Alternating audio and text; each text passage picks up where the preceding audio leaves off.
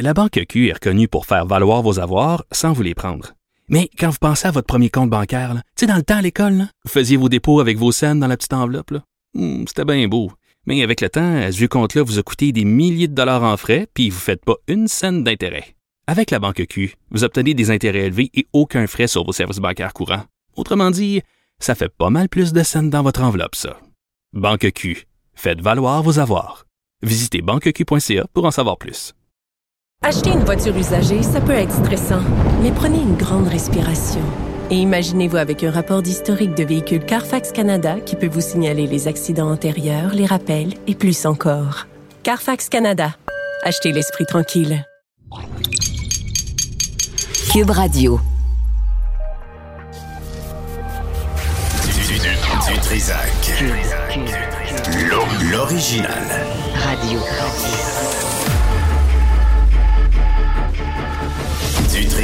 Trisac. Votre plaisir coupable. Cube Radio. Bonjour tout le monde, bon lundi. Merci Charlotte, Euh, 6 février 2023. J'ai besoin de lunettes pour lire que je voulais faire. C'est, c'est, c'est mon grand âge. J'espère que vous allez bien. Euh, aujourd'hui, c'est un spécial. Un spécial euh, dédié à euh, Amira El Gawabi, la nouvelle commissaire de... de l'islamophobie, ça a l'air. OK, bon, bref. Et, euh, mais c'est trois personnes qui se sont prononcées dans les médias euh, face à cette, euh, euh, cette nomination-là. Vous l'avez peut-être vu hier, Maxime Pedneau-Jobin, l'ancien maire de la ville de Gatineau, de 2013 à 2021. Il était à Tout le monde en parle, euh, qui a écrit un texte, un puissant texte vendredi, Nos, souff- Nos souffrances la font vomir, en référence à Madame El Gawabi, qui trouvait que euh, une étude euh, d'un chercheur euh, canadien anglais sur euh, la discrimination qu'a vécu le peuple québécois au cours des décennies, mais elle, elle disait ça la faisait vomir. Aussi, Louise Mayou sera avec nous vers midi, qu'elle pose la question au Journal Montréal, que fait la religion au cœur de l'État?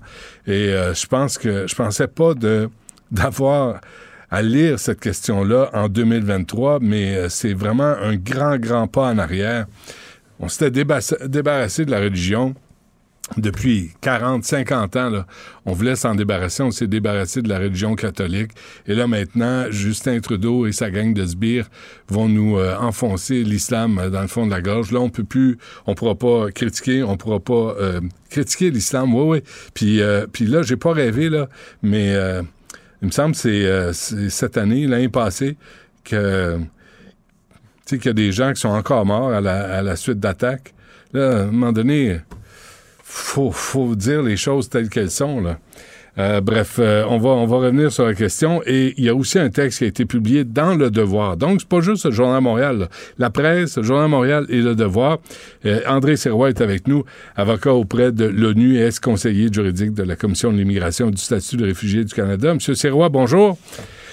Bonjour. Bonjour, merci André euh, d'être là. Alors, euh, vous avez publié une lettre dans le Devoir le 1er février dernier euh, pour, ben, un, oui, pour dénoncer la nomination de Mme El Gawabi, mais, mais en posant des questions et en, en posant une question sur l'histoire du Québec. Oui, ben enfin, euh, c'était assez simple. J'imagine bien que je ne dois pas être la seule personne au monde qui se rappelle de l'accueil très chaleureux et très généreux que les Québécois ont donné à des musulmans qui sont venus se réfugier ici pendant la guerre d'Algérie, des gens qui sont ensuite devenus des chefs après des chefs de l'Algérie après l'indépendance de l'Algérie et qui ont gardé un très bon souvenir et de nombreux amis au Québec. Par ailleurs, après ça, euh, quand on a décidé de changer les politiques d'immigration au Canada et de cesser de faire venir au Canada, de dépouiller les pays de leurs élites, on a décidé qu'il valait mieux investir dans ces pays-là. Le Canada a envoyé des fonds qui étaient payés en grande partie par les Québécois et les Québécois sont allés dans les pays musulmans francophones, diriger des projets, enseigner dans des instituts et dans des universités et ont collaboré très sensiblement euh, au développement de ces pays-là. Ça, c'est des faits, c'est des faits contrôlables. Ça représente sûrement des dizaines de millions, sinon des centaines de millions de dollars. Et les gens de ces pays-là moi j'en connais, sont très reconnaissants pour ce qu'on a fait. Les seuls qui sont pas reconnaissants, apparemment, c'est les gens qui sont au bureau de Trudeau à Ottawa. Euh, C'est des gens qui, qui, qui ignorent ça. Ils, ignorent l'histoire du Québec complètement. mais hier, Madame, euh, elle doit être- Hier, André, je lisais euh, votre lettre, là, mais euh, tout le monde en parle, enregistré le jeudi. Vous avez publié ça euh, samedi, là, sauf erreur. Vous avez écrit, il aurait dû lui dire que dans les années 1950 et 1960, les maisons d'enseignement du Québec ont généreusement reçu et formé un très grand nombre de Nord-Africains réfugiés ici pour échapper à la guerre d'Algérie. Hier, Guillaume Lepage disait qu'il y avait, dans les années 60 au Québec, à peu près 10 musulmans. Euh, je pense que euh, M. Lepage non plus là, avait pas lu ses cours d'histoire. Ben non, c'est- entièrement faux. Demandez, demandez à des gens qui ont mon âge, qui sont un peu plus vieux. Il y avait plein d'étudiants, non seulement des étudiants musulmans, non seulement des étudiants algériens, il y avait beaucoup d'étudiants algériens qui étaient réfugiés ici, et il y avait aussi des Français qui voulaient pas aller se battre pour euh, qui étaient favorables, par exemple, à l'indépendance d'Algérie, ou qui, pour une raison ou pour une autre, voulaient pas défendre le système colonial français, qui se sont réfugiés ici. Hmm. Il y avait, j'étais au devoir à un moment donné, à peu près à ce moment-là, le chef du syndicat, c'est un journaliste qui s'appelle Jean Teinturier, un journaliste très fameux qui avait plein d'amis ici. Et Jean Teinturier était là pour éviter d'aller se battre en Afrique du Nord. Il l'a fait finalement, mais il reste qu'il y avait plein de ces gens-là ici, comme il y avait plein de réfugiés américains qui voulaient pas aller se battre pour la guerre du Vietnam. Et ça fait partie de l'histoire du Québec, ça. Et euh, ces gens-là ont été accueillis ici très généreusement et on leur, on leur a trouvé du travail, on les a logés, on les a nourris. Et puis c'est les syndicats et les groupes, les associations étudiantes qui sont intervenus en bonne partie pour les aider. Mais tout ça, ça fait partie de l'histoire du Hmm. Québec. Hmm. Le fédéral ne connaît pas l'histoire du Québec, elle l'ignore juste dans le même domaine. Rappelez-vous qu'au 19e siècle, on a accueilli plus de 100 000, probablement bien davantage, 100 000 Irlandais qui se sont réfugiés ici et qu'on a accueillis très généreusement. Le fédéral ne reconnaît pas ça en disant que c'était avant la Fédération canadienne et pour le fédéral, l'histoire du Québec avant ça, ça ne compte pas. Ça existe Ils mettent pas. ça de côté. Et On dans- a accueilli Mais dans, dans votre texte aussi, André Serrois l'a publié dans Le Devoir, vous, vous faites mention là, de l'Agence canadienne de développement international par laquelle les, les Québécois ont, ont investi dans les pays musulmans. Mais, mais c'est la stricte vérité. Je connais pas les chiffres, mais on peut sûrement le- les retrouver facilement. Il y avait des rapports annuels de l'ACDI, et puis je connais plein de chambres qui ont fait des projets pour l'ACDI ou qui ont enseigné dans des instituts et qui étaient très cotés d'ailleurs. Et puis encore maintenant, quand on va dans ces pays-là, on rencontre des gens qui ont eu des contacts avec des Québécois et qui ont de très bons souvenirs. Il y a même, je connais au moins un cas où il y a une invention nationale qui a été faite par un Québécois, un gars de trois pistoles, si je fais pas erreur. Et c'est c'est devenu une invention qui fait partie du patrimoine national là-bas. C'est dire que euh, c'est complètement non fondé de nous accuser de racisme ou, ou d'être islamophobe, si ce mot-là a un sens. Ouais. C'est complètement, complètement non fondé. C'est diffamatoire et c'est dans ce sens-là que c'est fait. Et parlant de diffamation, je vais rajouter une chose à laquelle j'ai pensé après avoir fait ma lettre. Est-ce qu'il y a quelqu'un qui peut, qui pourrait examiner donné que- comment ça se fait que Trudeau a déjà été condamné par la commissaire électrique pour ses contacts avec un chef religieux musulman chez qui il allait passer ses vacances dans les Bahamas, le les contacts avec l'Agacan. Ça a été examiné par la commissaire électrique Mary Dawson qui l'a condamné pour ça. Hmm. Avez-vous l'impression, qu'on oublie ça? avez-vous l'impression, André, là, vous avez, vous avez roulé votre boss là, dans, dans la vie, là, est-ce qu'on a, avez-vous l'impression qu'on se dirige au Canada vers une loi anti-blasphème où euh, aucune critique des religions ne sera, ne sera tolérée? Ah, c'est très clair. C'est de l'intimidation et c'est de l'intimidation très sévère et ça correspond à l'histoire de l'islam. Il faut bien dire ça. En même temps, on n'est pas islamo islamophobe, mais on n'est pas obligé d'être ignorant. Regardez toute l'histoire de l'islam. C'est 1400 ans, je cite un document que je consultais encore ce matin, de violence endémique.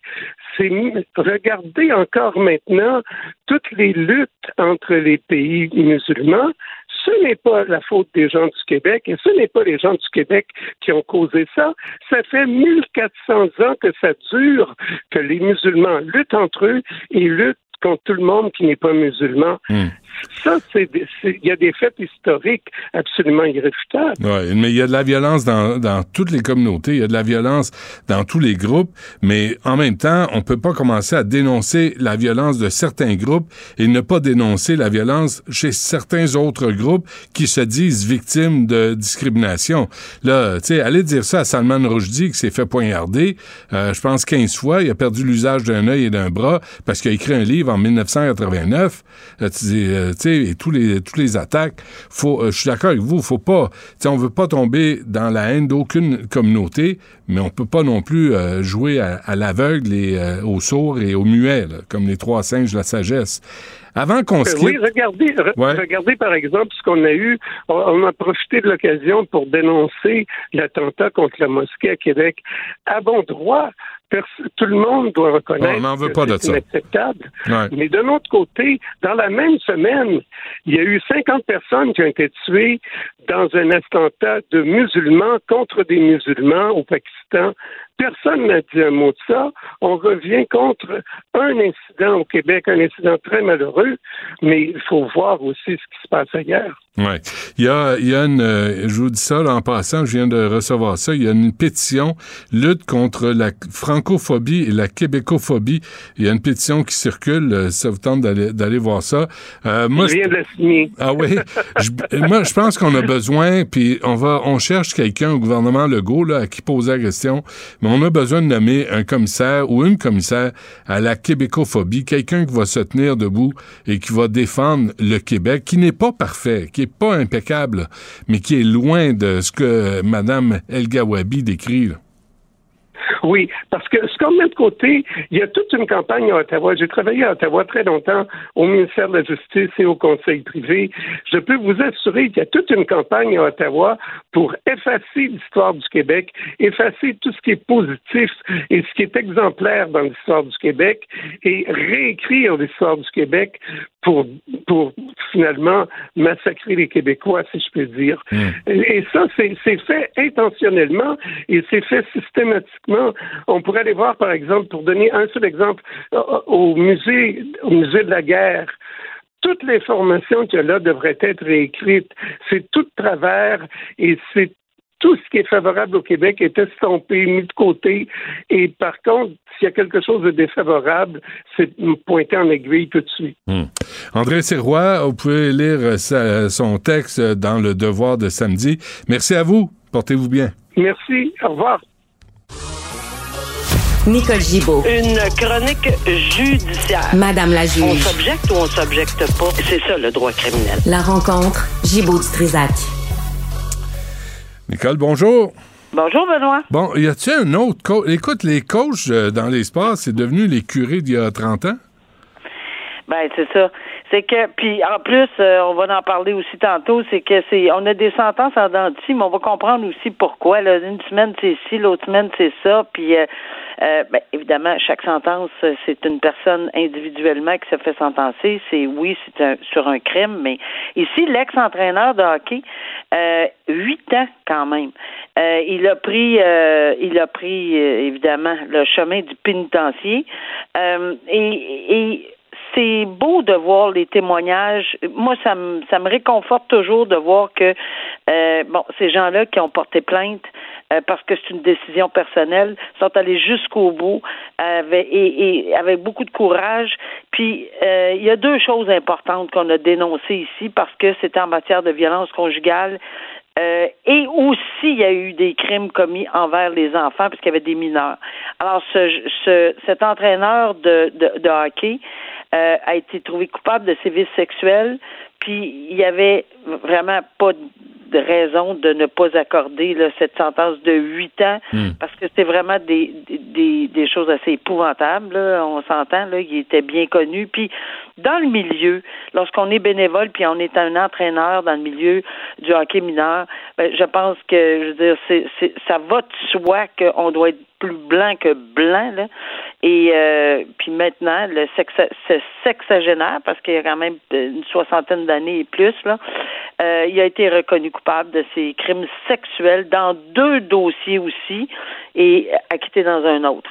As-tu, Alors, euh, euh, Nicole, as-tu l'impression que on fait, on, tu sais, Connect the Dots, l'espèce de jeu là qu'on avait quand on était petit, où Oui, tu oui. prenais des points à numéroter, là, puis là, ça formait une image.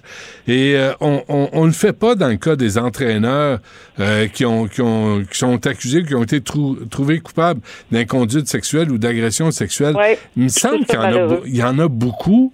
Oui, il y en a beaucoup, puis on fait bien d'en parler, puis c'est dénoncé, puis on on pourra jamais. Il n'y a pas juste le hockey, hein, il y a d'autres sports malheureusement. Euh, c'est toujours le lien de confiance. Euh, on, on, on croit en notre entraîneur, on croit n'importe qui qui a fait du sport avec des gens, des entraîneurs, etc.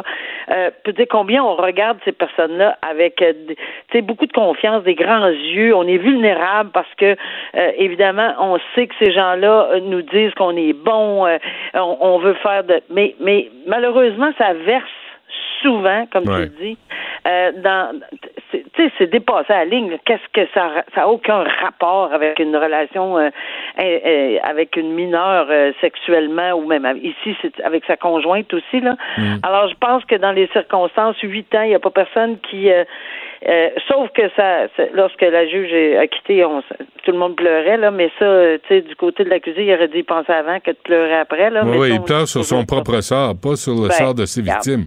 Non. Alors, dans ces circonstances-là, je pense que huit ans, on, on, on comprend Ouais. pourquoi ça a été, euh, ça a été donné. On l'a vu, euh, Charret avec le ski, on l'a vu euh, au- Oui. à l'école Saint-Laurent, là, les trois Oui. entraîneurs de basketball. Euh, C'est ça. Fait- Mais là, là, un message aux parents, là, gênez-vous pas pour poser des questions. Gênez-vous pas pour le dire si vous êtes, euh, si vous sentez que votre enfant est, est inconfortable ou il y a quelque chose qui va pas. Gênez-vous pas, là, confrontez le coach sur ça, Oui. là, parce que c'est... souvent, souvent, euh, je, je, je te dirais que plus on, on, on approche de la, de la majorité, tu sais, 15, 16, 17, peut-être qu'on veut pas dénoncer, mais souvent, comme parent, j'imagine qu'il y a certaines choses qu'on peut voir et tu fais très bien de dire, écoutez, soyez, soyez très vigilants. Ouais. Parce que oui, ça se passe malheureusement, pas juste dans ces milieux-là, mais ça se passe. OK. Martin euh, Brosseau, qui est-il? Oui, ben Martin Brosseau, c'est un enseignant, c'est euh, c'est euh, pas Martin Brosseau qui est un enseignant là, mais c'est une personne qui a été trouvée coupable euh, dernière, ben là, dernièrement là, et qui a eu une sentence. Mais pourquoi on en parle ce matin? C'est parce que cette sentence là, c'est une sentence en collectivité. Euh, C'est pour ça que je dis qu'on va parler de, de sentence en denti, là, parce que lui, ce monsieur-là, il a été jugé coupable d'agression sur une, une dame qui a levé l'ordonnance de non-publication, qui est allée jusqu'au bout, que ça fait des années qu'elle soulève. C'est- clairement une agression sexuelle là, pure et simple. Là, dans un, il l'avait rencontré en- dans un bar, etc. Elle a témoigné à visage découvert euh, et il a toujours clamé son innocence. Il a toujours clamé euh, qu'il euh, qu'il n'était pas responsable de cette agression sexuelle-là. Mais la couronne demandait trois ans. Puis pourquoi c'est important? C'est parce que on le sait, là, depuis novembre, il y a eu des modifications législatives au code criminel qui permet qu'on donne de la prison en collectivité ou en sursis ou chez parce que ça n'existait pas avant dans ce genre de crime-là. On a eu la semaine dernière avec un monsieur Gravel, on le sait, il y a eu 20 mois en collectivité et tout le monde a sauté. Euh, et et il y en a de plus en plus. Et à vie, là, ça- cette loi-là, euh, la modification date du mois d'août, euh, du mois d'août, pardon, du mois de novembre 2022. Alors, c'est sûr qu'au courant de l'année, on va en voir énormément. On va s'insurger énormément. Mais, OK, je- mais comme juge, là, Nicole, là, qu'est-ce que ça envoie comme message à la société? moi, j'en ai accordé beaucoup de dossiers avec euh, prison en collectivité, comme plein d'autres juges d'ailleurs. Et le message qu'on tentait d'envoyer, parce que ça existait, c'est que oui, c'est quand même sérieux de la prison, c'est un casier judiciaire, tu restes chez vous 24 sur 24. Benoît, juste pour te montrer comment sérieux ça peut être, dans certains cas, je dis pas que c'est comme ça pour tout le monde, là, Mm. parce que tu dors dans ton lit puis tu manges ta pizza que tu peux te faire livrer, là. Mais tout ça pour dire que j'ai quelqu'un qui est revenu puis qui a dit, moi, je suis tanné. Je suis assez tanné de rester chez nous tout le temps, 24 sur 24. Pouvez-vous me mettre en dedans, s'il vous plaît? Parce qu'en dedans, ils vont bénéficier de un tiers, puis ils vont sortir aux deux tiers, puis etc., puis les libérations conditionnelles, ce qui n'existe pas alors qu'on a une sentence dans la collectivité. Si, puis c'est tout en bas de deux ans moins un jour. On peut pas avoir une sentence de trois ans en collectivité. Mais si c'est deux ans moins un jour, exemple 21 mois ici, ben c'est 21 mois en sursis, en, chez lui, 14 mois 24 sur 24 et surveillé. Parce que les agents de surveillance peuvent appeler à toutes les heures du jour, toutes les heures de la nuit pour vérifier. Je peux te dire, entre parenthèses, qu'on les entend toutes les excuses. J'étais dans la douche, je l'ai pas entendu. Euh, je sais pas, la télévision était trop forte, etc. Moi, à un moment donné, j'ai fait une liste d'excuses. Je me suis dit, bon, rentrez-vous dans ceux-là, là, parce que je les ai toutes entendues, les excuses, là.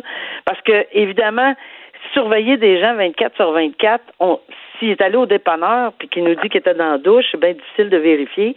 Ah, il y a eu des bris d'électricité, il a fallu qu'on aille vérifier à l'Hydro-Québec.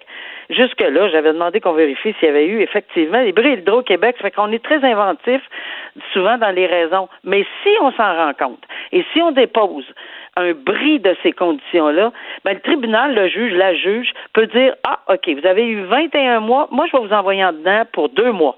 Vous allez réfléchir, là, vous allez ressortir après, vous allez voir ce que c'est la vraie prison. Après ça, vous continuerez en collectivité. Et oui, ça, c'est des choses qui peuvent arriver. Fait que les gens, il faut qu'ils comprennent ce genre de sentence-là. Mais, et je fais une grosse pause en disant, c'est sûr que lorsqu'on donne la prison ferme, on sait que l'image est différente parce qu'on voit une cage. Je- tu sais, on voit un 6 par 10 ou 8 par 8 ou peu importe. On voit des repas donnés dans une salle. On, on, tu sais, on, on le sait, là, on le sent là, qu'il y a une image de la détention ferme, ce qui est très, très, très différent de coucher dans son lit tous les soirs. Ben oui. Et, Ouais, et- et- mais mais c'est pas parce que c'est pas une sentence privative de liberté. Elle est privative, mais beaucoup moins. Donc c'est ça le choc que ça donne. Mais on va continuer à en avoir, Benoît. Et chaque cas est un cas d'espèce. Et comme je dis, je regrette pas des décisions que j'ai faites de- dans ma vie de les donner. Mais là, en matière d'agression sexuelle, où on a vraiment un message à donner, me semble que les barreaux, ça donne un message plus fort. Oui, qui est plus clair. Parce que là, dans ce cas-là, tu as la victime qui a dit que cette agression lui avait causé un, post, un choc post-traumatique et donné fait. des idées suicidaires. Il y a quand même des séquelles.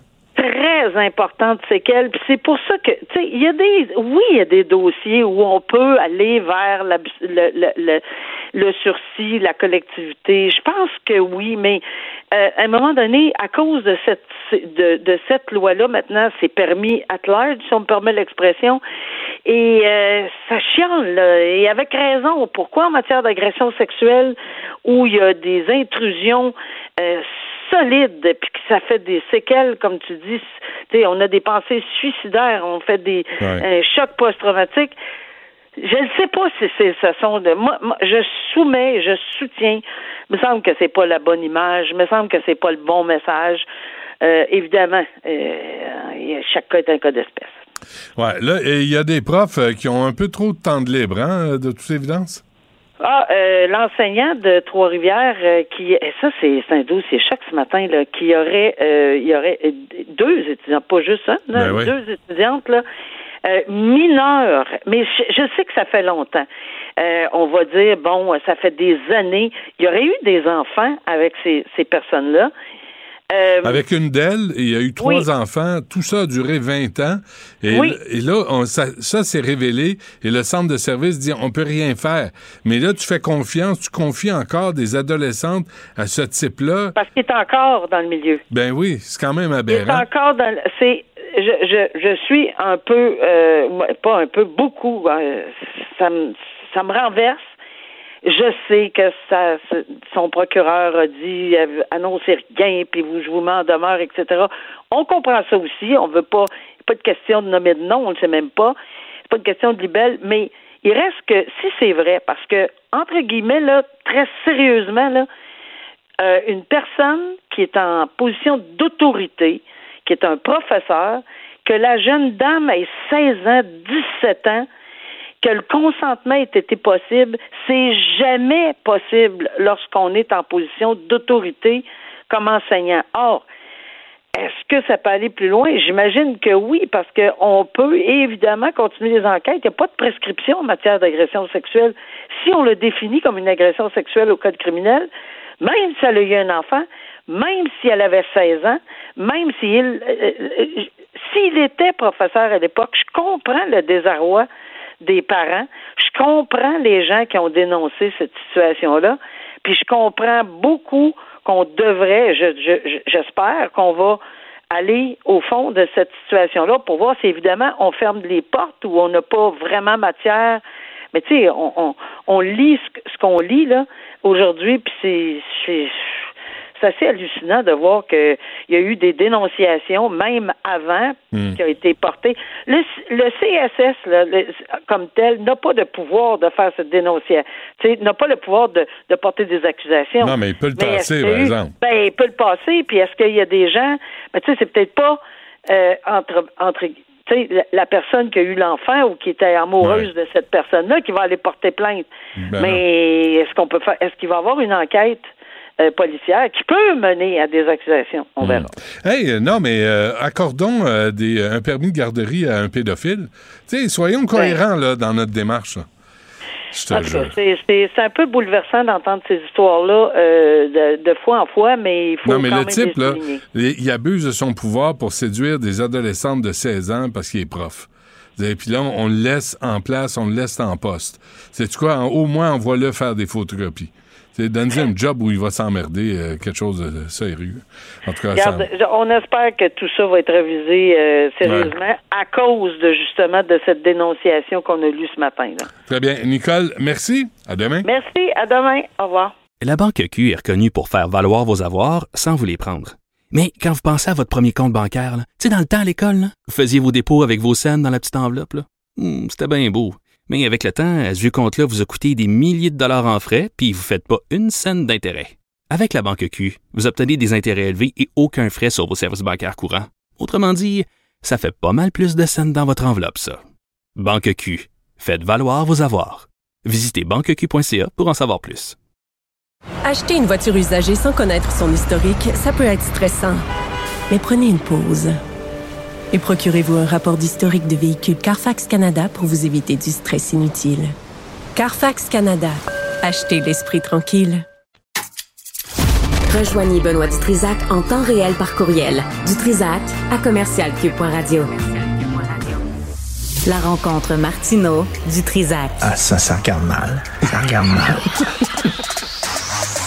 Il commente l'actualité dans le calme et la sérénité. Arrête de te plaindre, arrête de chialer. Une génération de flambous, de mollassons. Des propos sérieux et réfléchis. Tu me niaises-tu? Ben oui.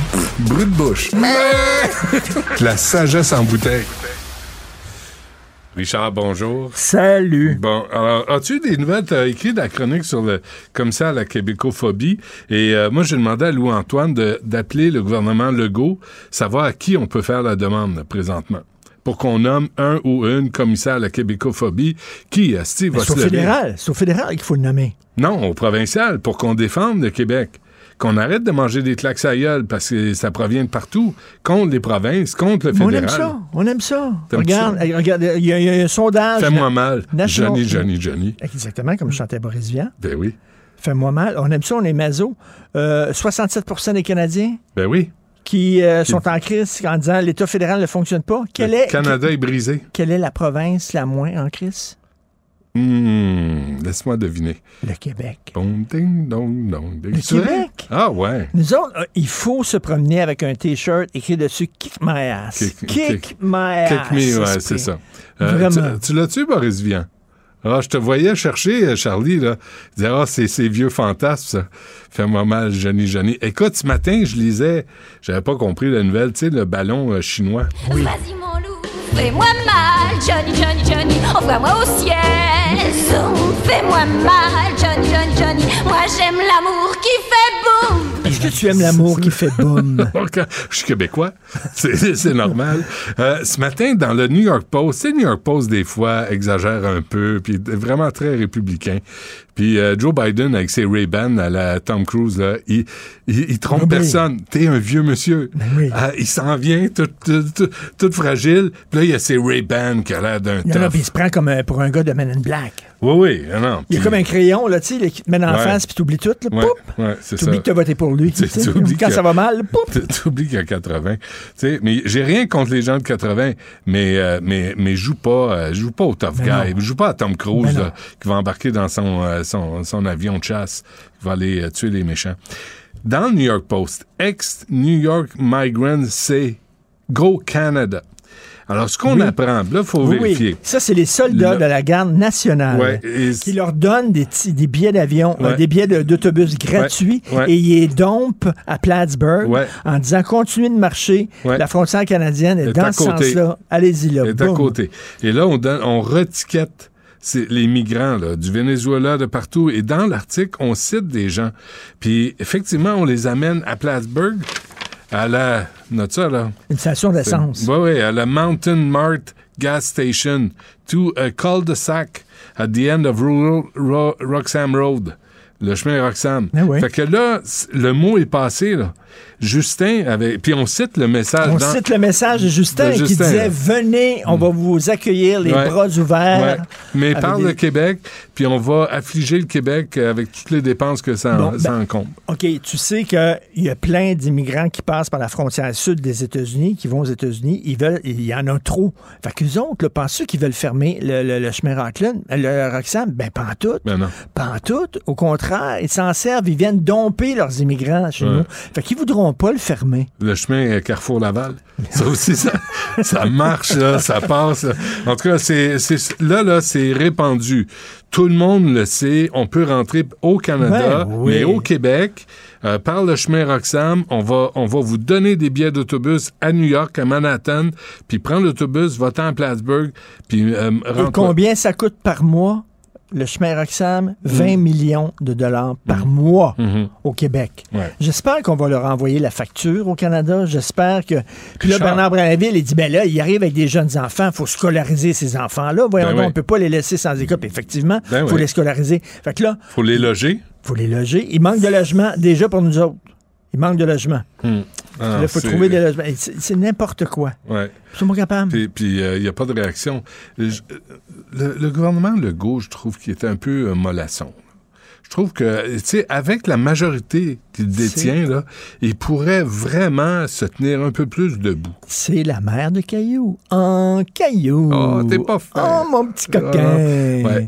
Caillou, il arrive comme un crise de sauvage. Là, il ouvre là, une poche de farine. Il sac ça partout les meubles dans le salon. Tu sais que c'était interdit chez nous, hein, Caillou. hein. Moi, j'a- j'avais reçu euh, Hélène de- Desputo, Oui. la- l'autrice originale de Caillou, et elle m'avait dit, tu sais, Caillou, là, puis ça, c'est avant que les, euh, les sympathiques producteurs euh, prennent ses, les droits, achètent ses droits, mais elle dit, Caillou, là, il y a quatre ans dans la série, il n'y a pas un cheveu sur la tête. Il y a peut-être une maladie. Elle dit, moi, je l'avais dessiné, il y avait 18 mois. C'est pour ça qu'il n'y a pas un cheveu sur le coco. Il y avait 18 mois, Caillou, à C'est l'origine. pour ça que les parents étaient pas fâchés, parce que tu te fâches pas quand un Ben non, enfant de 18 euh, mois qui fait bon, des bêtises. ben non. Mais un enfant de 7 ans qui fait des bêtises. Ben, faut te tu fâcher. l'élèves. Non, mais surtout quand il enlève. Tu sais, il y a un épisode, là. Euh, Mousseline, il enlevait les jouets de Mousseline. Puis la, la, la, la maman niaiseuse blâmait presque Mousseline. Tu- As-tu as-tu vu comment elle s'habillait, la mère de Caillou? Comment elle faisait pour rester avec, M. Caillou? oh. Elle était habillée, As-tu vu, M. elle- Caillou? Elle était habillée en salopette euh, jaune-orange. Ah, ben des fois. Jaune. Ça fait, ça fait elle était habillée comme une éducatrice de CPE. Ouais, ben, il y en a qui aiment ça. Tu? Ben, Il y en a qui aiment ça. Juge Ben pas, ouais. Richard. Juge. On peut-tu parler d'Éric et Lola? Oh, le clou. Le- le- le- Ça fait 10 ans que Ouais. cette histoire-là. Aujourd'hui? Oui. Wow. Non, mais c'est- temps-ci. C'est un divorce, 10 ça, ans. hein? Donc, euh, donc, Éric, multimillionnaire, est avec Lola, ils sont pas mariés. Ils cassent. Et là, Lola veut une. Il casse. T'as quoi, t'as 12 ans? Il casse. Il casse. Ah, il a cassé avec moi. Qu'est-ce que- quel âge que t'as? Il casse. Il se sépare, ouais. Bon. Et Ils sont, Lola, ils sont conjoints de fait. et là. Lola a dit euh, Ben, moi, je suis habitué à un certain standing. Il m'amenait partout à travers le monde. Au ça. cirque, là, euh, partout. C'est pas vrai que je vais retourner. C'est pas vrai que je vais retourner aller chez Burger King le midi. Donc, je veux maintenant une grosse pension alimentaire pour garder le standing de vie que j'avais. Mm. Et là, ça pose la question est-ce que les gens qui ne sont pas mariés devraient, est-ce que quand tu te quand tu casses, est-ce que tu devrais, la personne qui gagne le plus cher, est-ce qu'elle ne devrait pas payer une Aider, pension? ouais, Alors, bon, compenser. ouais. pas pour tes enfants, pour la personne. Paul McCartney, il sort avec euh, la mannequin qui manque une jambe. Il est avec. Ah, ça, c'est il y a 15 ans. là. Euh, OK. Mais là, Il sort peu avec, il là. casse. non, il divorce. Et là, elle, elle est partie avec une partie de sa fortune à lui. Qu'est-ce qu'a fait, elle, pour la carrière de Paul McCartney? Qu'est-ce qu'elle As-tu écrit une tonne des Beatles? As-tu, au moins, Linda McCartney, elle chantait faux, dans le fond. L'autre, euh, Yoko Ono, était là Ouais. pendant les enregistrements. Elle faisait chier tout le monde, mais elle était présente. Ouais. Elle, qu'est-ce qu'elle a fait pour la carrière de Paul McCartney? McCartney- Et elle part avec une coupe de millions. Je suis désolé. Ouais. Mettons l'inverse. Non, mais tu peux, tu peux une compensation, mais, mais tu sais, on va pas faire du 50-50, là. On va, on va se calmer, tu sais. t'es- Tu sors avec moi, euh, tu sais, six mois, ça a duré quoi, deux ans? Mais je pense qu'ils ont eu une fille ensemble, tu sais. Puis, puis l'autre affaire, c'est que je me souviens, il avait posé la question à Paul McCartney, pourquoi Linda McCartney fait la tournée avec toi? Puis il avait dit, well, she's the missus. She's the missus. Tu sais, que sur, euh, sur. YouTube, tu peux entendre des, des tracks? Des, des bandes d'enregistrement où ils ont enlevé, tu sais, quand Linda McCartney Ouais. faisait des voix, Ah, t'entends rien qu'elle chanter. Ouais, c'est épouvantable. Prends ton chat, mets-le dans la sécheuse, à ail, c'est ça que ça donne. C'est épouvantable, ça n'a Ouais. pas de maudit bon sens, mais, Mais- bon, bref, au moins, mais elle Mais faisait c'était une belle quelque période. chose. Wings, c'était une bonne Elle période faisait euh, quelque pour chose. McCartney. D'ailleurs, entre parenthèses, il va y avoir un documentaire Ben oui, sur, euh, sur Wings. C'est bon. Mais on revient là-dessus. Est-ce que, euh, de- est-ce que tu devrais payer une pension euh, à, à- Mettons, mettons. Tu sors avec une fille. OK? Puis là, là, Avec une femme. avec une femme, oh, mon dit, il faut que. Non, non, surveille ta- Tu casses pas, tu te sépares. Tu sors pas avec une fille, tu sors avec une J'ai femme. encore 12 ans dans le cours de la récréation. Laisse-moi rêver. Laisse-moi rêver. Bon. Vite, la, la, la cloche va sonner. Il y a le cours d'éducation physique qui commence là, avec, tes, avec tes hot pens. Ouais, attends, euh, J'ai une belle prof, on va échapper notre crayon pour qu'elle se penche. Euh, alors donc, tu, sens, tu- tu fréquentes une femme. OK, bon. oui. Alors, puis là, là, très, ça, commence, ça, ça va bien au début. Puis après, ça commence vraiment à faire suer. OK? Elle te trompe à longueur, elle te trompe à tour de bras. Ou l'inverse, fait- Ou l'inverse. Mais mettons, là, On pas- on je parle pas de toi. Je parle de toi. Tu parles de- Style, bon. Fait que, ben oui, ça peut être une femme, un gars, ça peut être deux gars, ça peut être deux femmes. Bon, patente 1, patente 2. Patente 1 est avec patente 2. Propriétaire a plus d'hommes, il n'y a plus de femmes. Ben non, patente 1, l'air. patente 2. Ouais, c'est. Monsieur Patate, Madame Patate. Pas madame, ni monsieur. Il y a, pa- il y a- Patente, patate. Il y a propriétaire de patate. Avec un sein, une graine dans le front, euh, bon, puis tout ça. là. Bon, Et- ben, patente et- 1. Et il y a propriétaire de patate vulve. OK. Et propriétaire de patate pénis. Patente 1, patente 2 sortent ensemble. Oui. OK? Patente 1 fait plus d'argent que patente 2. Et là, euh, Depuis patente- longtemps ou depuis qu'il. Oh, depuis longtemps. Ah, depuis longtemps. Et là, Patente 2 commence à faire chier Patente 1. Puis là, soudainement, le trompe à tour de bras, puis tout ça, puis fait tout pour que Patente 1 s'en aille. Hmm. Puis là, t'es t'es en train de me dire que Patente 1, il, il en peut plus. Il sac le camp, mais il doit y payer une pension. il doit y payer une pension. Patente 2, là, fait, fait, fait- pas, pas, pas sympathique, rien. Puis il va partir. Est-ce que- est-ce qu'ils ont des enfants, les deux patentes? Non. Il n'y a pas bébé patente, il n'y a pas fiston patente, il n'y a rien Non. de ça. Bon, là, c'est entre adultes consentants, là, tu t'entends. Ben, ils vont avoir des enfants, mais euh, c'est une mère porteuse au, euh, au, euh, Rwanda qui va avoir leur enfant. Puis euh, c'est un autre patente, bébé patente. OK. Mais, mais, mais moi, c'est quand il y a des enfants impliqués, là, Non. chaque adulte prend sa responsabilité non, pour que tout le monde soit correct. heureux. Bien sûr que tu t'assures que entre tes adultes enfants... que tes enfants... Mais entre adultes, on devrait s'entendre T'es pas marié? nous. T'es pas marié? Va chez le notaire. La vie est un contrat. Acheter une maison, c'est un contrat. Avoir une job, c'est un contrat. Euh, euh, mourir, c'est un contrat. Il faut que tu fasses un testament, etc. Mmh, Donc, tout est un contrat. Fait que quand patente 1, patente 2 se, se décident de, de, de, de vivre ensemble, de vivre à côté. On disait ça à l'époque, ils sont à côté. À côté. À côté, à côté, Ouais. c'est des à côté. Bon.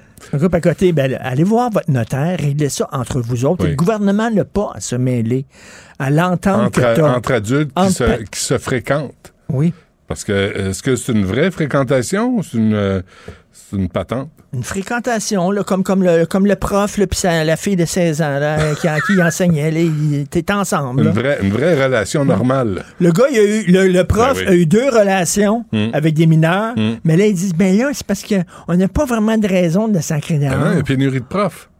Fait, tu gardes les profs. Puis d'ailleurs, si vous êtes pédophile, faites des demandes de garderie. Ça va, ça va Ben oui. vous être accordé parce qu'on peut rien faire. Mais là, ça prend quoi pour que tu perdes ta job quand t'es prof? Tuer quelqu'un en pleine classe. C'est même encore, si dans ton cours de bio, ça serait acceptable. Ben, ça dépend Parce que comment tu il voulu- montrer euh, Ouais, le la, sang. la fin puis, de la euh, vie. Puis on n'avait pas de grenouille. Fait que Sébastien, Oui, j'ai tué un de mes étudiants, mais c'est pas dans un cours de maths, c'est dans un cours de bio. Ah, ah, ah, ah. pour le bien commun. Ou j'étais somnambule. Ah, Ça, c'est bon. ah non, on va embarque pas, on n'embarque pas là-dedans. Il est 45, il faut qu'on se Ben, laisse. c'est c'est mon cours qui commence. c'est Vas-y, le fun. vas-y. Cet après-midi à récréation, on se voit. Ouais, Puis, dans euh, le cours d'école. Ouais, mais attends une minute. Toi, Ouais, attends-moi au Racabessic à 4 heures. C'est ça va aller mal en question. oui, je te le promets. Salut. Salut. La Banque Q est reconnue pour faire valoir vos avoirs sans vous les prendre. Mais quand vous pensez à votre premier compte bancaire, tu sais, dans le temps à l'école, là, vous faisiez vos dépôts avec vos scènes dans la petite enveloppe. là. Hmm, C'était bien beau. Mais avec le temps, à ce compte-là vous a coûté des milliers de dollars en frais, puis vous ne faites pas une scène d'intérêt. Avec la Banque Q, vous obtenez des intérêts élevés et aucun frais sur vos services bancaires courants. Autrement dit, ça fait pas mal plus de scènes dans votre enveloppe, ça. Banque Q. Faites valoir vos avoirs. Visitez banqueq.ca pour en savoir plus. Acheter une voiture usagée sans connaître son historique, ça peut être stressant. Mais prenez une pause. Et procurez-vous un rapport d'historique de véhicule Carfax Canada pour vous éviter du stress inutile. Carfax Canada. Achetez l'esprit tranquille. Du Trisac. Il n'a peur de rien, sauf peut-être des qu'on orange. superbe, sublime, merveilleuse. Sauf que ce gars-là est quand même euh, rationnel et pragmatique. Et ça pose un très grave problème. Je t'assure qu'il n'y a aucun politologue sérieux qui va te dire Oh, j'ai. Un politologue, pas comme les autres. Loïc Passy. C'est pas le temps de faire ça. Loïc, bonjour. Bonjour Benoît. Alors, euh, la ballonne chinoise a été dégonflée. Gros, oui, dégonflé d'un seul coup, brutalement, hein, très brutalement. Les Chinois sont pas contents du tout. Et euh, en fait, euh, on, on, on a plus de questions que de réponses avec tout ça. Euh, parce que, quand même, euh, on ne sait pas ce que c'est. Euh, Est-ce que c'est un appareil météorologique? Je te dirais, bof, dans les circonstances, c'est ça. Tu sais, Ben ça, oui. ça m'a l'air que non. Là, tu sais, normalement, les appareils météo, ça monte très haut dans le ciel, mais ça reste sur place. Ça se promène pas autour de la Terre. Euh, D'autre part, ben, comme on a dit la semaine dernière, pourquoi est-ce que les Chinois n'ont pas dit au Canada et aux États-Unis qu'il y avait un aéronef qui allait violer leur espace aérien, ça paraît bizarre. En plus, c'est dirigeable. Euh, puis, comme par hasard, ça passe par-dessus des silos euh, de missiles américains. hein. Donc, tu dis, oh, oh, ça a l'air d'être vraiment, euh, c'est quelque chose euh, qui sert à l'espionnage. Et les Chinois ont hurlé en disant que les États-Unis avaient surréagi, etc. Et qu'eux-mêmes allaient désormais descendre tout aéronef non qui n'était pas habité, donc qui, qui passerait au-dessus de leur territoire. Ben, on s'en doute bien. Si c'était arrivé au-dessus du territoire chinois, euh, tu peux être sûr qu'il y aurait eu des, des Chinois auraient déchiré leur chemise. Ça aurait été pire encore que ce que les États-Unis ont fait. Mais, même, mais, ça- mais Loïc, moi, là, être le Père Noël, là, je serais inquiet. Mais peut-être que le, il devra envoyer des ballons espions du 24 au 25 décembre. Oui. Justement, tu leur donnes des idées. Là. Euh, mais mais, mais la, question que je me pose, moi, c'est, en fait, ça pose des questions sur euh, les deux dirigeants. D'abord, sur Xi Jinping. Comment ça se fait que euh, Xi Jinping euh, a laissé un ballon être envoyé comme ça au-dessus des États-Unis, alors même qu'Anthony Blinken arrivait en Chine? Est-ce que la main droite sait ce que la main gauche fait en Chine? Est-ce que Xi Jinping est débordé? Ou alors est-ce qu'on lui a désobéi? Est-ce que l'armée lui a désobéi? Ou les services de renseignement lui ont désobéi? Gros point d'interrogation. Puis du côté des États-Unis, tout de même, le président des États-Unis a dit que euh, avait ordonné que cet avion soit descendu. Oui, mais il a ordonné ça il y a plusieurs jours. Puis l'armée a laissé l'avion flotter par-dessus les États-Unis. Ils ont dit que, oh, ben, vous savez, ils ont prétexté que ça pourrait tomber sur des zones habitées, mais je te signale que le Montana, etc., ces régions de l'Ouest américain sont très peu densément peuplé. Il n'y a personne là-bas. Hmm. Ça aurait pu très facilement être descendu euh, au-dessus de ces zones-là. Pourquoi est-ce que l'ordre du président américain n'a pas été exécuté? Pourquoi est-ce que l'armée a laissé ce ballon flotter par-dessus les États-Unis? Quand est-ce qu'ils l'ont vu venir aussi? Parce qu'il semble qu'ils l'ont vu venir euh, depuis plusieurs jours. Pourquoi est-ce qu'ils n'en ont pas parlé avant? Donc il y a plein de questions euh, pour lesquelles on n'a pas la réponse. Moi, je me dis que c'est sûr que en bout de ligne, euh, les Américains en fait ont fait de la propagande avec ça parce que euh, ils savaient que ça faisait perdre la face à la Chine, que ça soulignait encore plus le problème d'espionnage de la Chine. Donc, dans ce sens-là, c'est peut-être une raison pour laquelle ils ont fait ça. Ils mais, ont fait ça. Mais, mais Loïc, tu as vu là, les, les républicains qui font une sortie et qui disent comment veux-tu que les États-Unis protègent Taïwan, les Philippines, le Japon, quand ils sont même pas capables de faire respecter leur propre territoire par la Chine. Oui, je pense qu'ils le savaient. Tu sais, ça n'a pas pris de temps quand ils ont envoyé un avion, ils l'ont descendu rapidement. La question, c'est encore une fois, pourquoi est-ce qu'ils l'ont pas descendu si rapidement? Il, le savait, il l'avait vu plusieurs jours avant, euh, quand dès qu'il s'est approché du territoire américain euh, par le nord, euh, par l'Alaska, ils l'ont repéré. Donc pourquoi est-ce que on l'a pas descendu avant? C'est ça la question qu'on se pose. Est-ce que finalement ça, ce, cet avion-là recueillait vraiment des informations qui étaient aussi précieuses que ça? Ou est-ce que les Américains euh, eux-mêmes recueillaient pas des informations sur l'avion, enfin, ou ils faisaient de la désinformation? Je ne sais pas. Il y a plein de questions qui se posent, mm. mais j'irai pas jusqu'où sont allés les républicains en disant que euh, c'était catastrophique pour les États-Unis et que ça montrait qu'ils pouvaient pas se défendre. Voyons. Voyons, non, mais, mais, mais, Biden, avec ses Ray-Ban, qui, qui pense qu'il est euh, Tom Cruise euh, au meilleur de sa forme, là, ça, ça devient un peu ridicule. Il a dit, il a dit qu'il avait demandé que l'avion soit descendu. Alors, est-ce qu'il l'a vraiment demandé? Quand est-ce qu'il l'a demandé? Ça pose quand même des, des, des, des questions. Euh, puis, euh, effectivement, c'est Biden, c'est quand même le chef de l'armée aux États-Unis. Comment se fait-il qu'il soit pas obéi? Hmm. Bon, il y a eu un tremblement de terre en Turquie. Là, je pense que on le sait, mais est-ce qu'on comprend l'ampleur? On l'a saisi de plus en plus. On est rendu à 3000 morts euh, et euh, c'est dans des zones qui sont très très habitées. En fait, il y en a eu deux. Euh, il y en a eu de 7,8 sur l'échelle de Richter. L'autre est à 7,5 et on sait que c'est un endroit où il y a trois plaques tectoniques qui se rencontrent, mais il y a énormément de gens qui habitent là, des millions de personnes. En plus, ça a eu lieu à 4h17 du matin, donc les gens étaient chez eux, ils mmh. dormaient. Mmh. donc les maisons se sont effondrées sur les gens dans plusieurs cas. C'est une grande catastrophe. Écoute, c'est certain qu'on va monter à des, peut-être à des dizaines de milliers de morts, peut-être des centaines de milliers de morts. Euh, il y a 100 kilomètres de failles euh, qui auraient été affectées malheureusement. Et comme si c'était pas suffisant, il neige. Et les températures chutent, il va faire très froid en plus. Mmh. Alors vraiment, euh, on a une pensée pour ces pauvres personnes qui sont là. Euh, c'est beaucoup des Kurdes aussi qui sont là. Hmm. Euh, c'est absolument épouvantable. Bon, et ce procès de 47 militants pro-démocratie à Hong Kong sont à mauvaise place au mauvais moment, eux autres. Hein? Ben, ils manifestaient, c'est des gens qui étaient des, des leaders aussi. ils sont en faveur de la démocratie à Hong Kong. Sauf que en 2020, il y a une loi sur la sécurité nationale qui a été passée et on a emprisonné les gens pour ça. Tout simplement à cause de leur opinion politique. Ce sont des prisonniers politiques. Ce sont des gens qui veulent instaurer la démocratie. Mais j'aimerais en profiter pour dénoncer une certaine Beverly euh. Je ne sais pas si ça te dit quelque chose. C'est l'ancienne juge en chef de la Cour suprême du Canada. Qui est rendue à Hong Kong, où elle siège à la Cour suprême de Hong Kong. Alors moi, je me demande bien ce que Mme McLaughlin fait à Hong Kong quand on a des lois qui sont des lois liberticides comme la loi sur la sécurité euh, qui a été votée euh, et qui a été imposée à Hong Kong, elle est obligée, elle, de juger suivant ces lois-là. Elle a un bon fonds de pension, Mme McLaughlin. Elle était euh, juge en chef du Canada. Je serais tout à fait d'accord pour qu'on la prive de son fonds de pension parce qu'elle est devenue indigne du Canada. Hmm. Ce qu'elle fait là est complètement indigne. en 2022, donc l'année dernière, on lui a dit, mais madame, madame, non seulement vous êtes sur, la, euh, sur le, le, le- vous êtes parmi les étrangers qui siègent à la Cour suprême de Hong Kong, mais en plus, vous avez renouvelé votre mandat pour quatre années supplémentaires. Ah ouais. Après que la loi sur la sécurité ait été passée. Elle dit oui, mais vous savez, euh, le système de justice de Hong Kong est encore indépendant. Oui, mais si les lois d'après lesquelles ils doivent juger sont des lois qui sont liberticides, qu'est-ce qu'elle fait là? Ben. Elle n'aura pas le choix que de dire que ces gens ont violé la loi. Ah, ouais.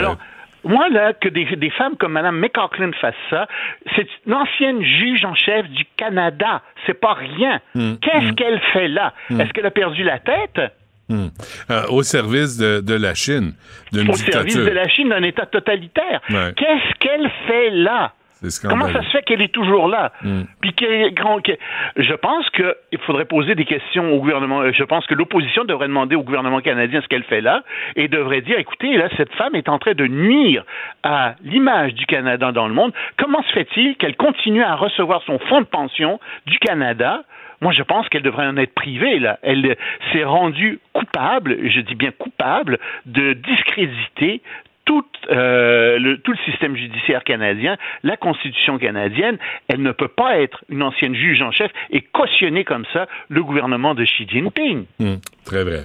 Euh, avant qu'on se quitte, euh, un mot sur l'accès à Wikipédia qui est bloqué au Pakistan. Oui, parce que le Pakistan dit que euh, Wikipédia a heurté la sensibilité des musulmans. Alors, il a donné 48 heures à Wikipédia pour retirer le contenu.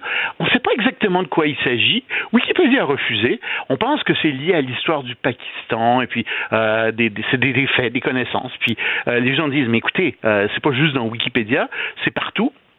Mais tu remarqueras bien que pour les musulmans euh, islamistes, mais beaucoup pour, euh, on peut changer l'histoire, on peut réécrire l'histoire. Et ils s'en privent pas de réécrire l'histoire. Et les connaissances sont ennemies euh, de, de, l'islam, non, sont ennemies de l'islam depuis le début quand l'islam a conquis le nord de l'Afrique, quand l'islam a conquis aussi une grande partie du Proche et du Moyen-Orient, ils ont les, les, les- gens qui propageaient cet islam-là ont brûlé des bibliothèques.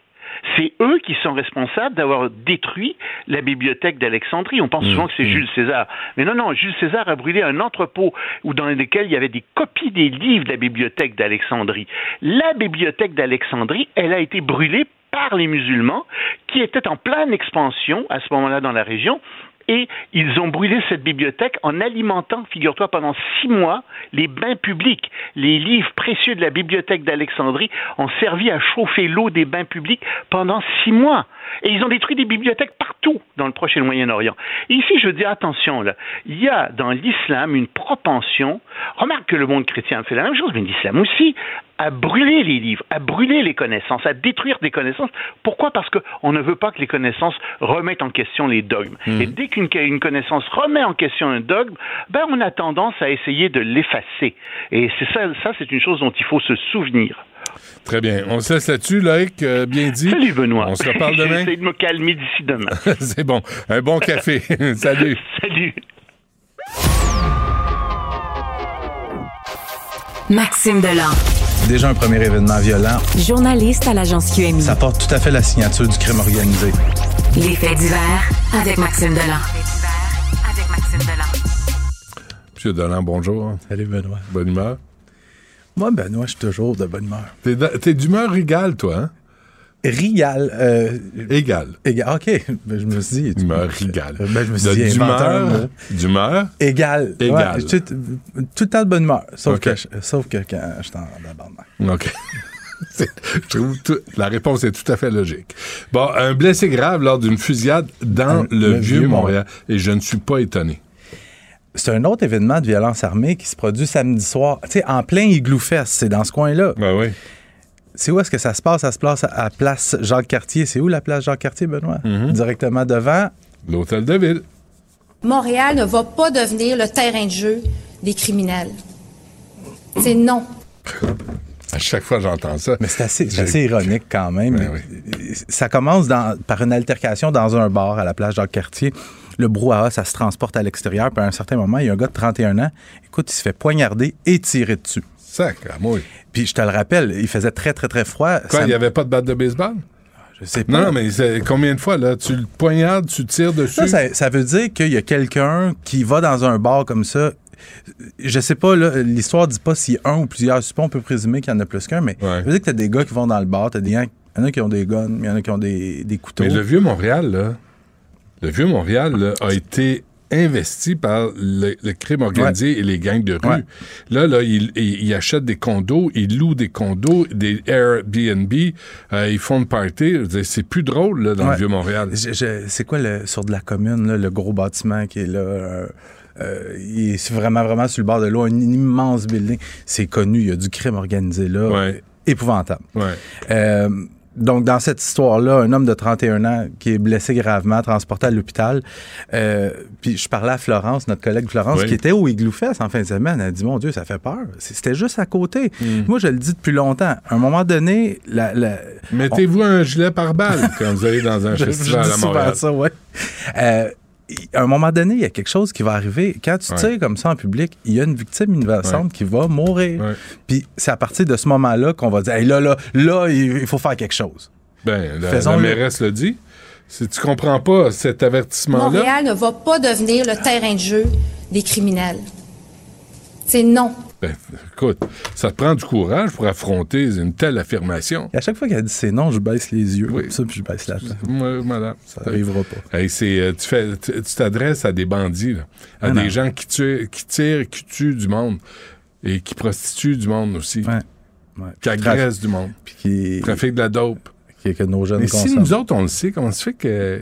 Mais Mais ça- pas... Ça va plus loin que ça. C'est le- le- les, il y a des commerçants aussi, tu sais. Ben oui. Bon, Je te parle des cocktails Molotov, je vais t'en parler un peu plus loin dans ma chronique, mais les cocktails Molotov qui se font lancer sur les restaurants, les bars et tout ça. Ça, c'est, la- du gin avec du tonic, puis tu te brasses? Non, pas du tout. C'est de l'essence dans une bouteille Ah, en vitre avec un chiffon qui dépasse. On allume le chiffon, puis tu lances ça, puis quand ça éclate, ça brûle tout. Ça provoque un Mais exemple. ça, essentiellement, c'est c'est relié au crime organisé. C'est le crime organisé qui veut s'implanter, qui veut aller voir les propriétaires de bars, leur dire on, on vous offre de la protection et ça va vous coûter, par exemple, 1000, 2000 par mois. Mais c'est pas on vous offre de la protection, c'est vous prenez de la Ouais. protection. On vous aide la protection contre nous-mêmes. Si vous le prenez Ben, pas, ça, un peu. nous, on va saccager votre euh, restaurant, Ouais, on va le puis- c'est des menaces, c'est même pas, c'est même pas, euh, des me- c'est même pas voilé comme menace. C'est, tu payes ou tu brûles. On recommence pas la religion là-dedans. tu sais, c'est assez. C'est pas mon domaine. c'est Ok. bon. As-tu vu en passant, Maxime, à côté là, d'A Giovanni, Ouais. là où il y a Da Giovanni, là, Mhm. ça- je suis passé tantôt, il était à 10h, 10h15, et ça- il y a, il y a une espèce de, de façade de glace, puis l'eau pisse, là, l'eau coule. Je suis Puis, parké droit devant. Ils ont mis des bollards, OK. puis ils ont dit, on s'est occupé de la situation. Ah, ça. J'entends j'écoute souvent, il y a des pompiers qui sont appelés pour des, euh, des immeubles qui menacent de s'effondrer. Puis là, j'entends les pompiers dire ces zones. On demanderait euh, pour 100 pieds de barrières Mills, tu sais, des barrières métalliques, on, on sécurise le secteur. Puis, Ils s'en vont. Ouais. Mais là, si ça coule de même, là, puis ça s'infiltre, puis c'est un immeuble qui est abandonné, Mhm. il va se passer quelque chose à un moment donné, puis il y a des gens qui ne nous donneront pas de réponse, comme d'habitude. comme d'habitude. Correct. Euh, une tentative de meurtre dans un contexte conjugal. Ouais, une autre histoire complètement débile qui se passe dans la nuit de samedi à dimanche dans le secteur de Sainte-Foy à Québec. On est dans un bloc appartement de la rue Forêt, dans un logement du troisième étage. Le chum puis sa blonde, ça se chicane, ça se chicane en pleine nuit, puis ça fait des heures que ça dure, puis il y a une voisine, elle, elle, elle appelle le 911, puis pendant qu'elle est au 911, le chum pitch sa blonde en bas du balcon Et du troisième étage. C'est bon. Et par, elle a été chanceuse dans sa malchance parce qu'elle est tombée dans un banc de neige. Elle est tombée à, quelques centimètres d'une rampe en bois, une rampe d'escalier en bois. Les policiers qui arrivent à ces lieux procèdent à l'arrestation du conjoint. Il va faire face à des accusations de tentative de meurtre parce qu'on s'entend quand tu lances quelqu'un du troisième étage, c'est parce que tu as envie de le tuer. Euh, tu sais, je dis par chance. je- Ça se peut je pas. Elle est tombée dans la neige, mais à n'importe quel mo- autre moment de l'année, c'est Ben ouais, terminé. C'est terminé. Mais quittez, là, au lieu de... de Mais c'est ça. Va-t'en. Quand il y a de la chicane, là, sors de la place. Va-t'en. Puis laisse-la si tu l'aimes. Tu sais, Ben si oui. t'es prêt à lancer ta blonde du troisième étage, peut-être que l'amour y est pas. T'as du Louise Deschâtelet en toi. il y a du potentiel là. Hein? Sérieusement là. J'ai senti que je venais de dire quelque chose d'intelligent. Ben, je trouve que oui, vraiment. Euh, puis un centre d'enseignement spécialisé visé par un cocktail. Ouais, on voit souvent, comme je t'en parlais tantôt, des, des, des, bars, des restaurants, euh, des cafés italiens qui sont ciblés par des attaques au cocktail Molotov. Mais là, la nuit passée, autour d'une heure du matin, les policiers qui sont appelés à se rendre sur le boulevard Saint-Charles à Pierrefonds, dans l'ouest de l'île de Montréal, il y a un ou des suspects qui fracassent la vitrine d'une succursale du centre Coumont. Le centre Coumont, c'est un endroit où on offre des, des, cours d'anglais, de mathématiques à des jeunes du primaire ou du secondaire, comme des cours privés. Là, euh, puis les suspects ont l'air d'avoir manqué leur coup parce que ça, a fait capote comme incendie, le feu s'est éteint lui-même, mais tout de mm. même, il y a eu quelques petits dommages. J'ai souvent une théorie pour t'expliquer ce genre d'attaque-là, mais là, je comprends pas. Y a-tu eu erreur sur l'endroit, mais en même temps, il est écrit, je veux dire, sur la façade, il est écrit. Qu'est-ce que c'est? On enseigne aux enfants. Ouais. Mais, euh, brûle. T'enseignes aux enfants, brûle. Fait qu'il y a une enquête en cours, euh, pas de suspect d'arrêter. C'est bon. C'est un mystère, hein? Oui. Parfait. On se laisse là-dessus. Maxime, merci. Salut, Benoît. À demain. La Banque Q est reconnue pour faire valoir vos avoirs sans vous les prendre. Mais quand vous pensez à votre premier compte bancaire, tu sais, dans le temps à l'école, vous faisiez vos dépôts avec vos scènes dans la petite enveloppe. Hmm, c'était bien beau.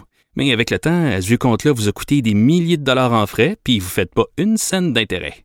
Avec la banque Q, vous obtenez des intérêts élevés et aucun frais sur vos services bancaires courants. Autrement dit, ça fait pas mal plus de scènes dans votre enveloppe, ça. Banque Q, faites valoir vos avoirs. Visitez banqueq.ca pour en savoir plus. Acheter une voiture usagée sans connaître son historique, ça peut être stressant. Mais prenez une pause. Et procurez-vous un rapport d'historique de véhicule Carfax Canada pour vous éviter du stress inutile. Carfax Canada. Achetez l'esprit tranquille.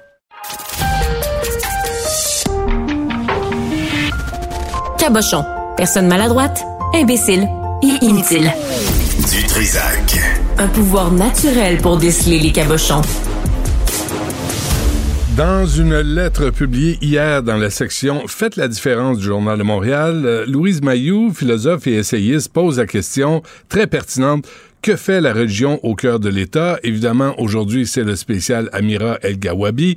Euh, puis on pose plusieurs questions par différentes personnes qui ont publié des, des, lettres ou des articles dans différents médias.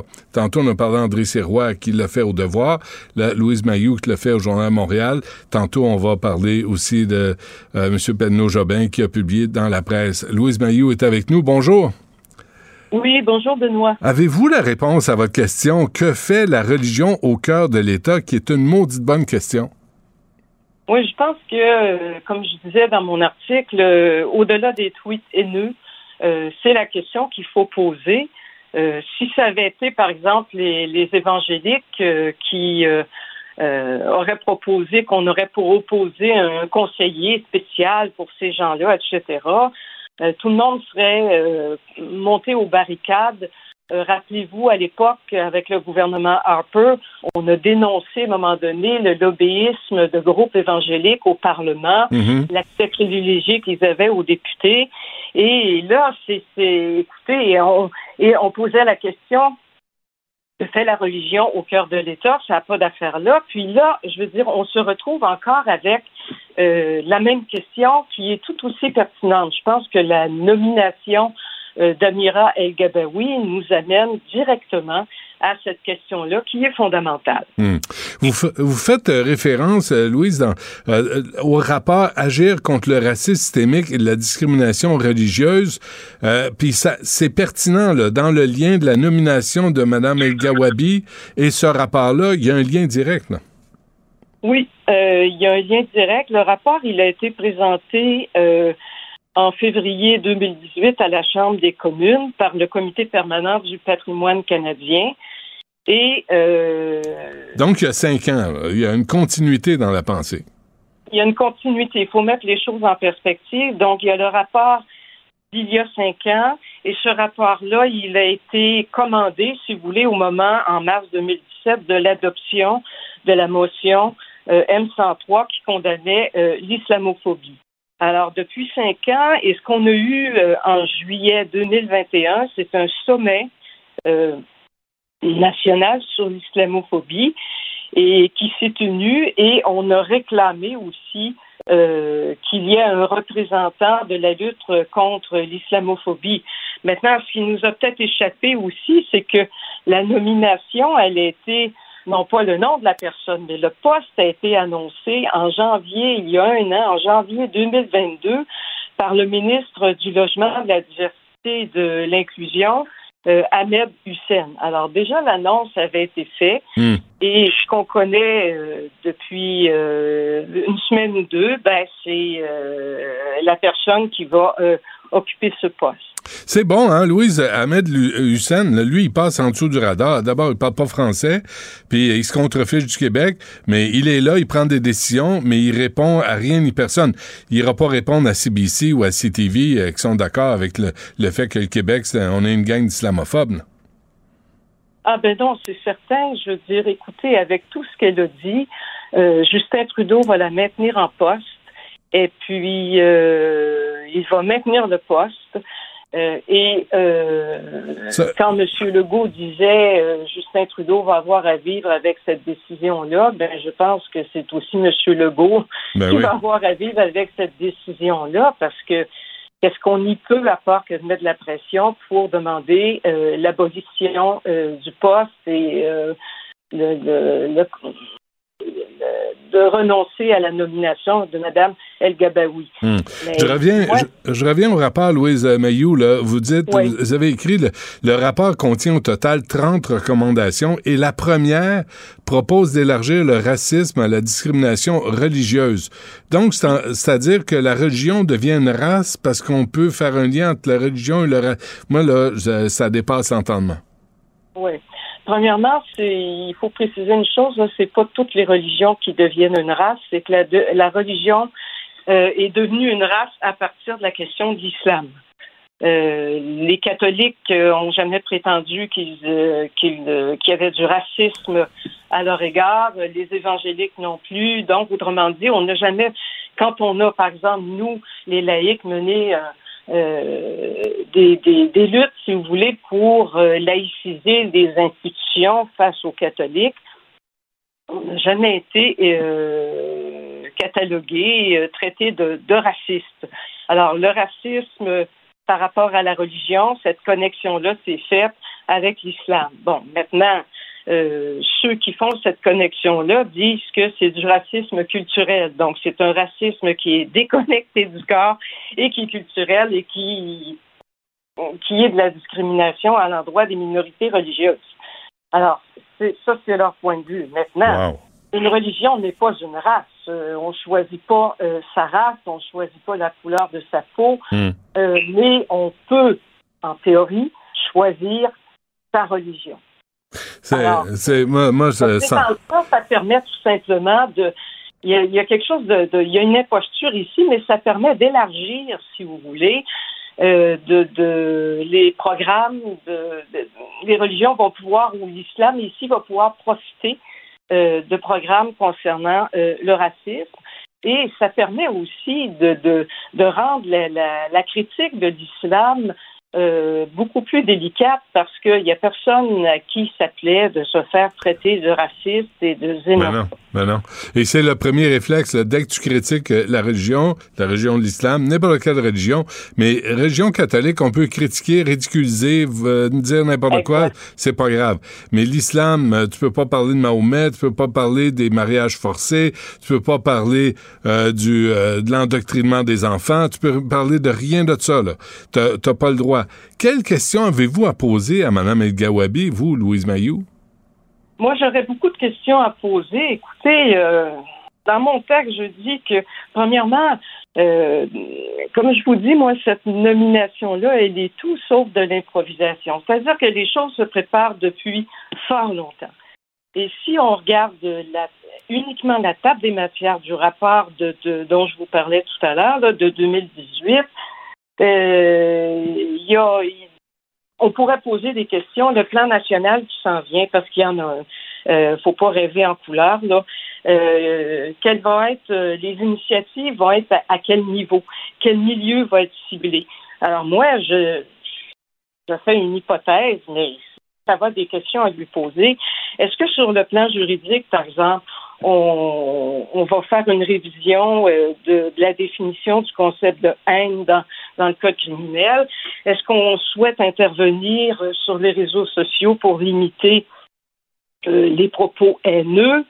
Est-ce que euh, il va y avoir à travers une aide aux victimes, est-ce qu'il va y avoir, on va faciliter les poursuites judiciaires, un accès aux avocats, euh, une collecte des données qui va être organisée. Bref, par, par, la, par, la, Commission des droits de la personne, là, et de, là on peut commencer à judiciariser puis à financer des poursuites de, face à n'importe qui qui, euh, qui critiquerait, critiquerait l'islam.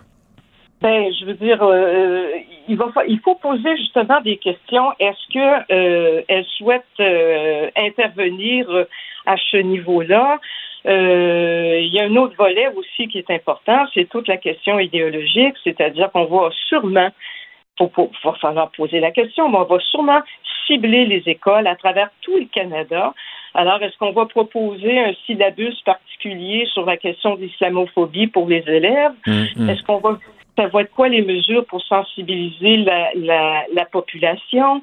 Est-ce qu'on va donner des formations euh, telles qu'il est présenté dans le rapport euh, euh, de 2018 et on en a discuté aussi au sommet euh, national sur l'islamophobie en juillet 2021. Est-ce qu'on va donner une formation aux juges, euh, aux policiers, aux enseignants? Et quel genre de formation aussi? Aux travailleurs sociaux, pardon? Quel genre de formation aussi? Ben, tout à fait. Alors, il faut aller au-delà des beaux mots, au-delà des beaux discours euh, et arrêter d'avoir une approche tout en lunettes roses.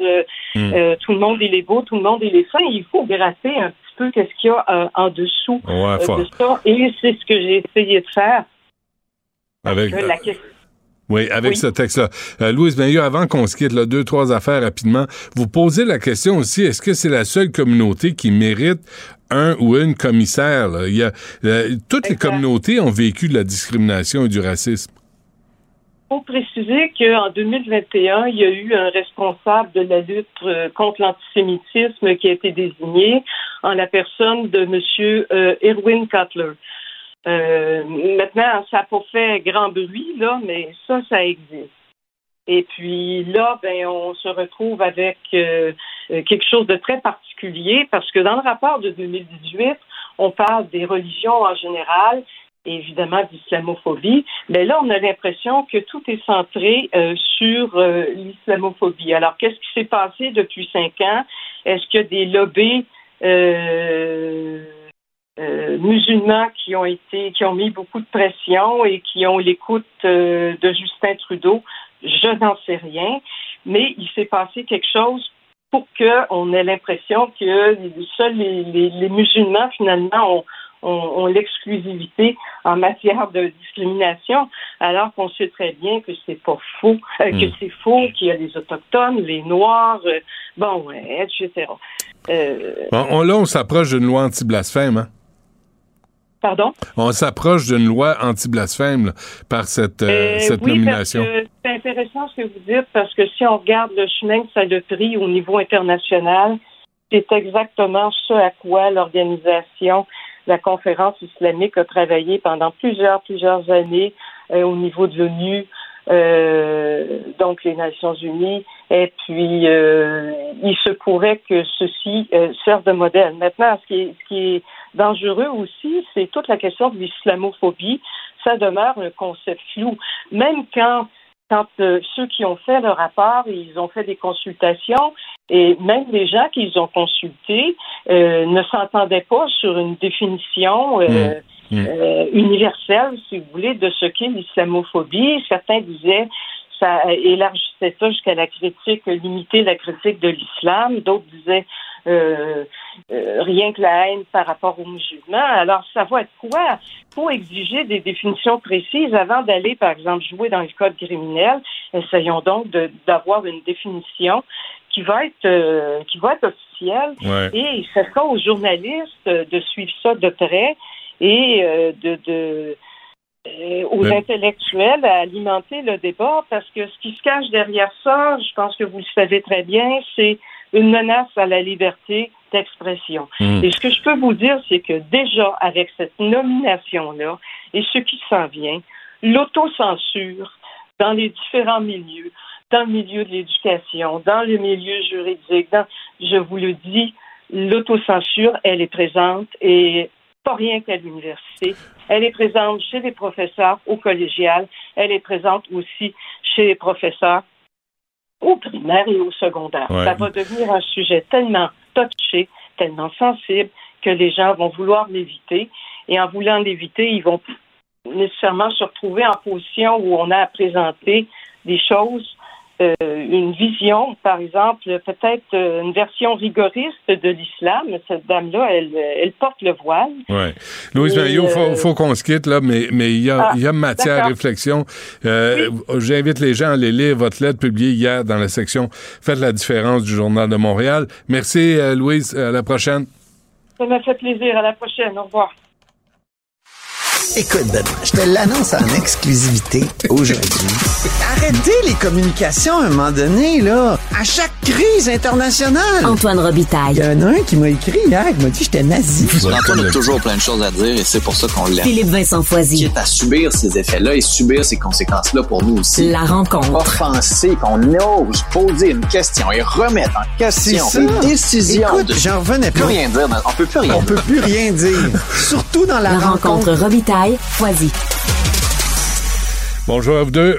Oui, bonjour. Comment ça Alors, euh, ça va bien, vous-même? Hey, J'ai pensé à toi, Antoine. euh, samedi, tu m'as motivé à aller courir au froid. euh, Ben voyons donc. Moi aussi, je suis allé. J'avais des bas chauffants. J'avais des, Des chauffe-mains dans les, dans les mitaines de, pas de ski vrai. alpin. C'est pas C'était- vrai. Coudon, t'es-tu d'une balayeuse? Ou... Ben oui, J'avais deux paires de bobettes. T'es-tu d'une balayeuse, Antoine? Ah ouais, il y a un problème, hein, je pense, avec euh, la console aujourd'hui. Je pense que je vais la tirer euh, au bout de mes bras. On, on va l'envoyer euh, dans la neige un peu. Peut-être que ça va lui remettre les esprits. euh, euh, la clignote actuellement. Elle me dit fader down, fader down. Mais c'est c'est sale dans le coin, là. T'as passé trop vite, là. Tourne pas les coins ronds, euh, Antoine. Pa- passe l'aspirateur jusque dans les coins. OK. Alors, euh, 13 mars, euh, les élections partielles. Antoine. Ben oui. Euh, Louise Mayou, je veux juste revenir. Ton Oui. entrevue est intéressante. Puis euh, son- dans son texte, elle dit à un moment donné que tous les médias s'énervaient dès qu'il y avait des contacts un peu trop étroits entre euh, les, les militants chrétiens, évangéliques et Harper. Mais on dirait que là, c'est pas grave pour Mm. les, les militants musulmans extrêmes, parce que c'est ça. Il y a, il y a de- il y a des gens assez extrêmes dans, dans, dans ça. Madame euh, euh, El Gawabi elle-même. Euh, et je trouvais que c'était- une bonne observation. Tu sais, euh, c'était juste, en tout cas, Mm. bien intéressant. Ouais. C'est vrai, Philippe Vincent, à l'époque de M. Harper, là, il y avait les. les, les- Oui, mais en même temps, euh, il y a encore des députés euh, pro-cato, anti-avortement, qui déposent des projets de loi au Parlement dans le Parti conservateur. Y a quand même une légère nuance en nommer Non, quelqu'un. non, mais ils, ont- ils sont pas commissaires euh, à la surveillance euh, anti-catholique. euh, tu sais. Ils ont Ben, pas il y de avait, titre il y avait quelqu'un pour la liberté de religion. Là, ils ont juste trouvé d'autres titres à l'époque. là. Fait que oui, on sait que c'était le poil, mais il y avait quand même un enjeu dans le fait qu'il faisait partie de ce parti-là puis qu'il y avait des, des candidats. Il faut quand même apporter cette Tu as eu quand même la, la, t'as eu la possibilité de, de te présenter. C'est les électeurs qui t'ont choisi. C'est Vox Populi, Vox Dei, Oh, oui, mais- non? Oui, oui, mais tu as le choix comme parti des candidats que tu veux. là. Justin Ouais. Trudeau refuse des candidats pro-avortement, anti-avortement, ouais, fait que ça fait juste, c'est, juste une nuance, je pense, qui est quand même importante à avoir euh, entre les législateurs et leur porte-parole, mais c'est ça. Je vais laisser euh, Philippe Vincent euh, parler parce que moi, je vais me rebrancher d'une autre façon. rebran- je, vais éteindre, je vais éteindre la- l'aspirateur. Euh, salut. Salut. Merci. Alors, le gouvernement a dépensé 388 millions Oui. euh, Ben, de on peut parler de tout ce que tu veux, mais oui, c'était juste une petite brève à la fin euh, qui est intéressante sur euh, les voyageurs en pandémie, parce que euh, tout va bien au Canada et donc pendant la pandémie, on a décidé de prendre des hôtels pour pouvoir loger les gens qui revenaient de voyage. Tu au début, on se disait, ben, on va pas les amener chez eux, c'est trop compliqué, on va les amener en quarantaine. Et finalement, on sait combien ça coûte au total. Le problème, c'est que c'est beaucoup, beaucoup d'argent par rapport au nombre de monde qui ont été logés dans ces euh, hôtels-là durant la pandémie. On parle de 22 000 personnes. Fait que c'est à peu près 18 000 dollars par voyageur que ça nous a coûté. Quand on parle de gestion de fonds publics, de tout va mal au Canada, il y avait un sondage dans le National Post réalisé par Léger ce matin qui dit que plus de 60% des Canadiens disent que le pays est brisé. Mais c'est sûr 67 que- là, c'est Ouais, deux sur trois. Oui, oui, le deux tiers, euh, surtout des femmes et des jeunes aussi, ce qui est techniquement la clientèle libérale. Fait que c'était pas un très beau sondage pour Justin Trudeau. Puis ce genre de nouvelles-là nous montre encore à quel point ils sont pas capables de gérer. Là. Tu sais, Puis au début, tu pouvais comprendre que c'était important d'avoir des chambres d'hôtel, puis ça allait vite. Puis c'est ça, je pense que tout le monde peut le pardonner. C'est juste qu'en 2022, quand on dépensait quelque chose comme euh, 6,7 millions de dollars pour les hôtels à Calgary, où il y a 15 personnes qui ont logé, c'est là que tu te dis, ben, il y a une très mauvaise gestion des fonds publics dans, dans cette... Mais qu'est-ce que ça veut dire un pays brisé? C'est c'est Ben, c'est tellement ça qui est euh, intéressant. une métaphore, euh, comment dire, euh, qui, qui Ben, est c'est un beau slogan là. politique, là. Mais c'est un beau slogan politique. C'est juste que quand tu demandes aux gens, ben, ils te font la liste, là. Tu sais, le coût de la vie, l'immobilier, le fait que t'es pas capable de t'acheter une maison, le logement qui monte, le système de santé qui est défaillant, La pas capable d'avoir sécurité. des services, la sécurité publique, l'éducation, les routes, le système d'immigration. En veux-tu, là, tu sais, le transport en commun, la Un gestion des changements climatiques. Je te le C'est dis. pas du français, ça, pays brisé. Non, mais c'est en anglais, mais c'est un sondage du National Post en anglais, puis c'est le slogan de Pierre Poilievre. Tout se passe en anglais dans ton Canada, Antoine. Ben oui, c'est. Non, non, mais je sais. c'est- Get over it. ça, Traduction simultanée. brisé. En tout cas, Pour moi, c'est ça qui fait qu'il est brisé. Et, et, et, le- et le- le- le- les fondations constitutionnelles aussi qui sont viciées, là, c'est le vice du Dominion. Mais, mais, mais, mais c'est- là, quand on dit brisé, je trouve que dans ce sondage-là, c'est pas clair. C'est- pas clair. Non, mais tu demandes ça aux gens, mais ce qui est intéressant, en des fait, c'est que... problèmes dans un pays d'inflation, puis tout ça, ça veut-tu dire que le, le, le pays est, est brisé? C'est ça que je trouve ça bizarre. Je trouve biz- étrange, cette, affaire de briser. Mais ce qui est intéressant, c'est que tu leur donnes, c'est ça. Tu peux, tu peux y projeter ce que tu veux. C'est comme une toile abstraite, là. Tu, sais, tu y Mais ça projettes touche que les gens. Moi, je vois, ou un test de Rorschach, tu sais. Non, mais ça touche les gens. C'est ça qui est intéressant, je trouve, dans le sondage. tu sais.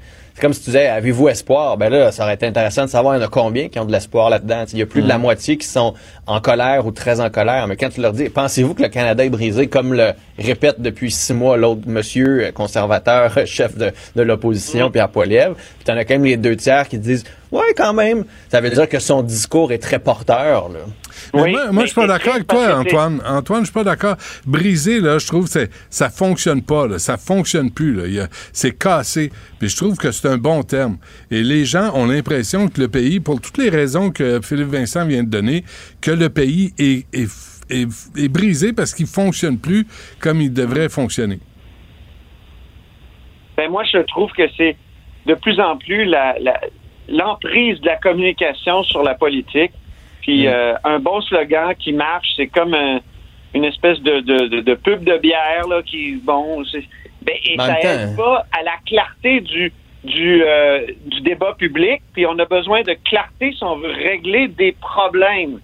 Tu sais, avec des slogans comme ceux-là, ben je trouve que on accroît nos problèmes et on risque, on Ah risque ouais. de les aggraver parce qu'on sait pas sur quoi travailler exactement. Tu sais, c'est- oui, il y a des problèmes dans un pays, il y a toujours des problèmes. Donc de dire qu'il est brisé, je- et, je- et là je- j'en veux à Pierre Poilievre de, de de, de tenir ces propos-là, puis de juste faire de la com au fond. C'est pas. euh, Hey, c'est pas comme si Justin en faisait pas. Non, non, mais, mais c'est juste que de l'autre côté, Absolument, c'est ben qu'il- oui. c'est qu'il a trouvé des mots simples pour parler d'un problème qui est juste une coche plus complexe. C'est que dans le fond, tu demandes aux gens, puis ce qui est intéressant, c'est que c'est surtout les jeunes et les femmes qui sont les plus, euh, qui disent le plus que le Canada est brisé, c'est au fond l'avenir.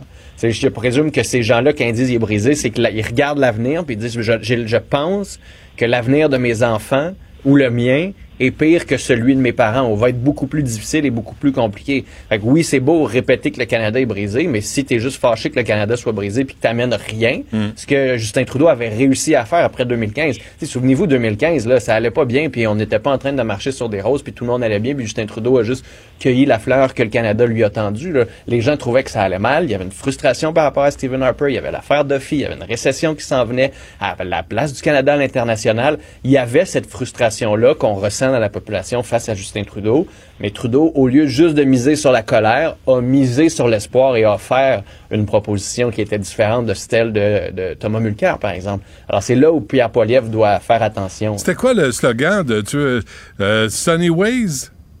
Non, mais ça, il l'avait dit euh, quand il a été élu en. C'était euh, Ben Laurier, je pense qu'il avait dit tu ça. parler Sunny de ensoleillé, ça venait de Laurier, ça. C'est ça. Ouais, ça. mais tu veux-tu un slogan vide? Ça, c'en est un, là.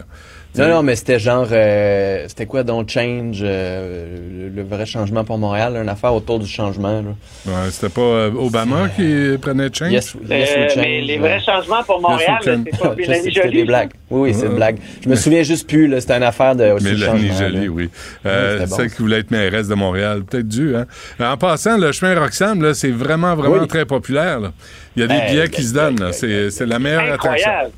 Des bon, voyages gratuits au chemin Roxham, ça prouve que les États-Unis, je trouve, n'ont aucun intérêt à, à régler cette question-là. Puis au contraire, c'est une, euh, c'est bien pratique pour eux. Et euh, là, euh, j'entendais la ministre Fréchette euh, de la CAC, ministre de l'immigration, tout à l'heure, qui disait Basta. ça prouve l'importance de renégocier l'entente sur les pays tiers sûrs. Mais c'est triste, mais c'est, je trouve que ces voyages-là ouais. démontrent au contraire que la ville de New York est prête à, à payer pour se débarrasser de ces gens-là puis les envoyer euh, au Canada. Tu sais, Ouais. c'est Le maire, là, on dit, dans le, New- dans le New York Post, là, on dit que c'est le maire Adams euh, le et- maire oui. lui-même. qui, qui donne les billets là, à travers ses soldats de la garde nationale. Tu dis, écoute, ils redirigent les migrants vers le Canada parce que Hum. par- pour un autre slogan que Justin a écrit.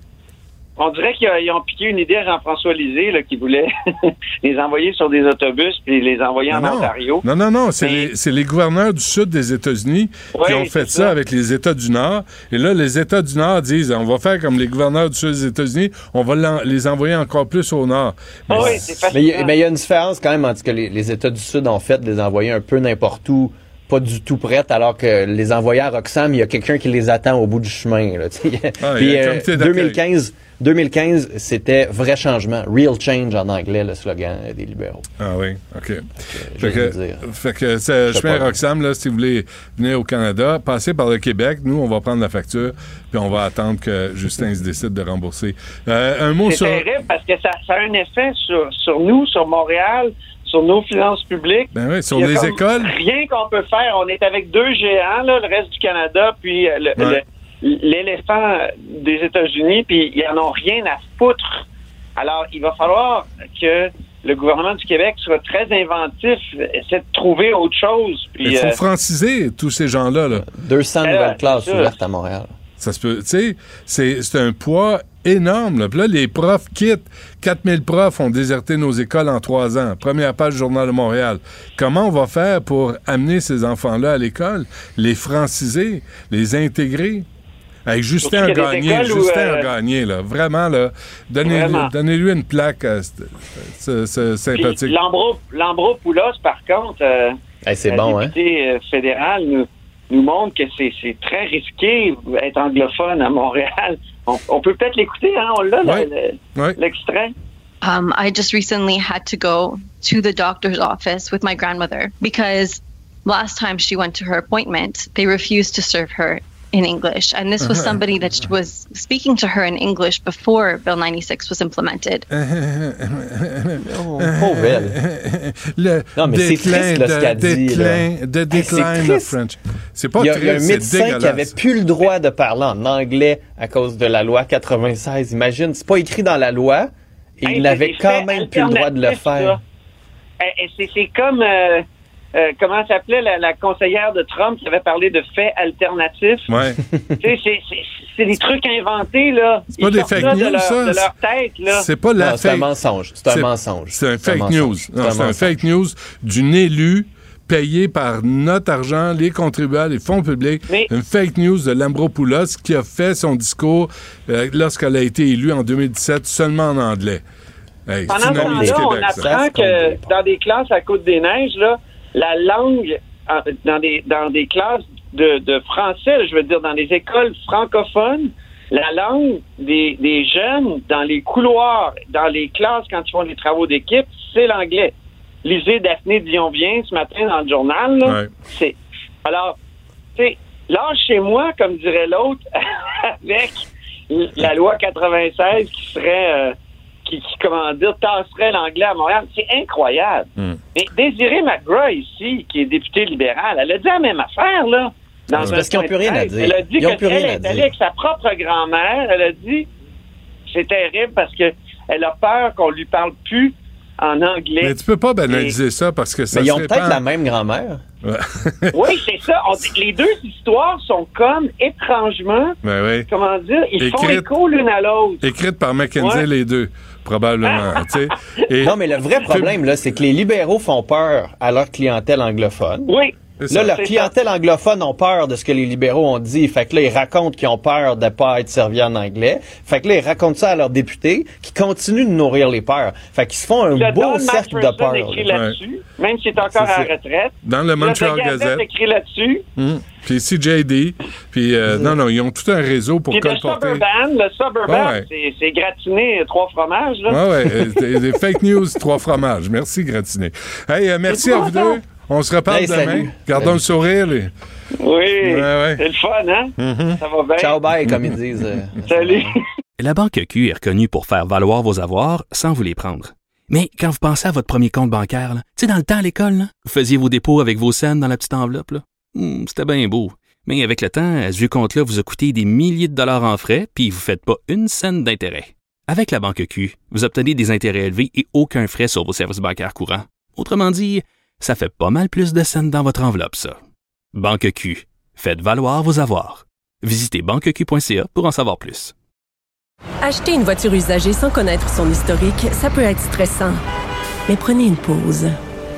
Et procurez-vous un rapport d'historique de véhicule Carfax Canada pour vous éviter du stress inutile. Carfax Canada. Achetez l'esprit tranquille. Il s'enflamme, il s'insurge, il parle avec émotion. Benoît Dutrisac, aussi divertissant qu'édifiant. Isabelle Huot est avec nous. Elle est, oh, elle est tellement de choses. Docteur en nutrition, journaliste. Isabelle, bonjour. allô, allô, Benoît. Là, tu veux donner des, des, des conseils, en tout cas des trucs euh, aux gens pour réduire cette consommation d'alcool qu'on nous euh, eh, qu'on nous inflige. Là. Là, il faut plus boire d'alcool, il faut même plus regarder une bouteille de vin, il faut plus être en présence. C'est, euh, c'est, c'est rendu grave. là. Écoute, c'est un gros virage des recommandations. C'est incroyable parce qu'on parlait avant de 10 à 15 consommations alcoolisées par semaine. Là, on dit, ben, 0 à 2, c'est le plus faible risque et même 3 à 6 consommations alcoolisées par semaine, ça serait problématique. Donc, mon avis, ben, tu sais, dans le guide, de- dans la pyramide du régime méditerranéen, Mm. le vin rouge fait partie de ce modèle-là, ce pattern-là alimentaire qui est gage de santé, de longévité, moins de risques cardiovasculaires, moins de cancer. Donc, oui, je trouve ça un petit peu sévère. Je sais que euh, tu en as discuté, entre autres, avec le cardiologue Martin Junot. C'est des recommandations. n'étais pas qui content, sont- hein? T'as, entendu Il ça, était là? pas content. Eh boy, il était pas content. Parce qu'il trouve que c'est de la désinformation et que, dis-moi si je me trompe, mais l'alcool a un effet positif, surtout chez ceux qui ont des problèmes cardiaques ou en tout cas euh, héréditaires.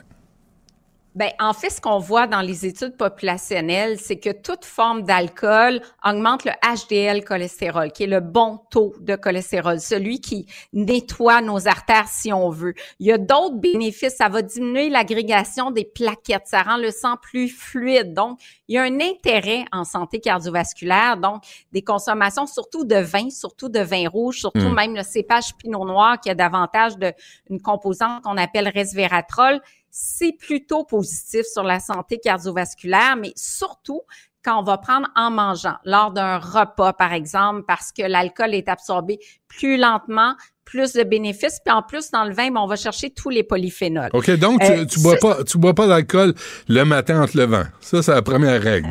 Non, mais je parle l'apéro, l'apéro, C'est bon. par exemple. Parce que ce qu'on observe dans les études, que quand on prend un verre de vin à jeun, Oui. on a tendance à boire ça un peu comme du jus.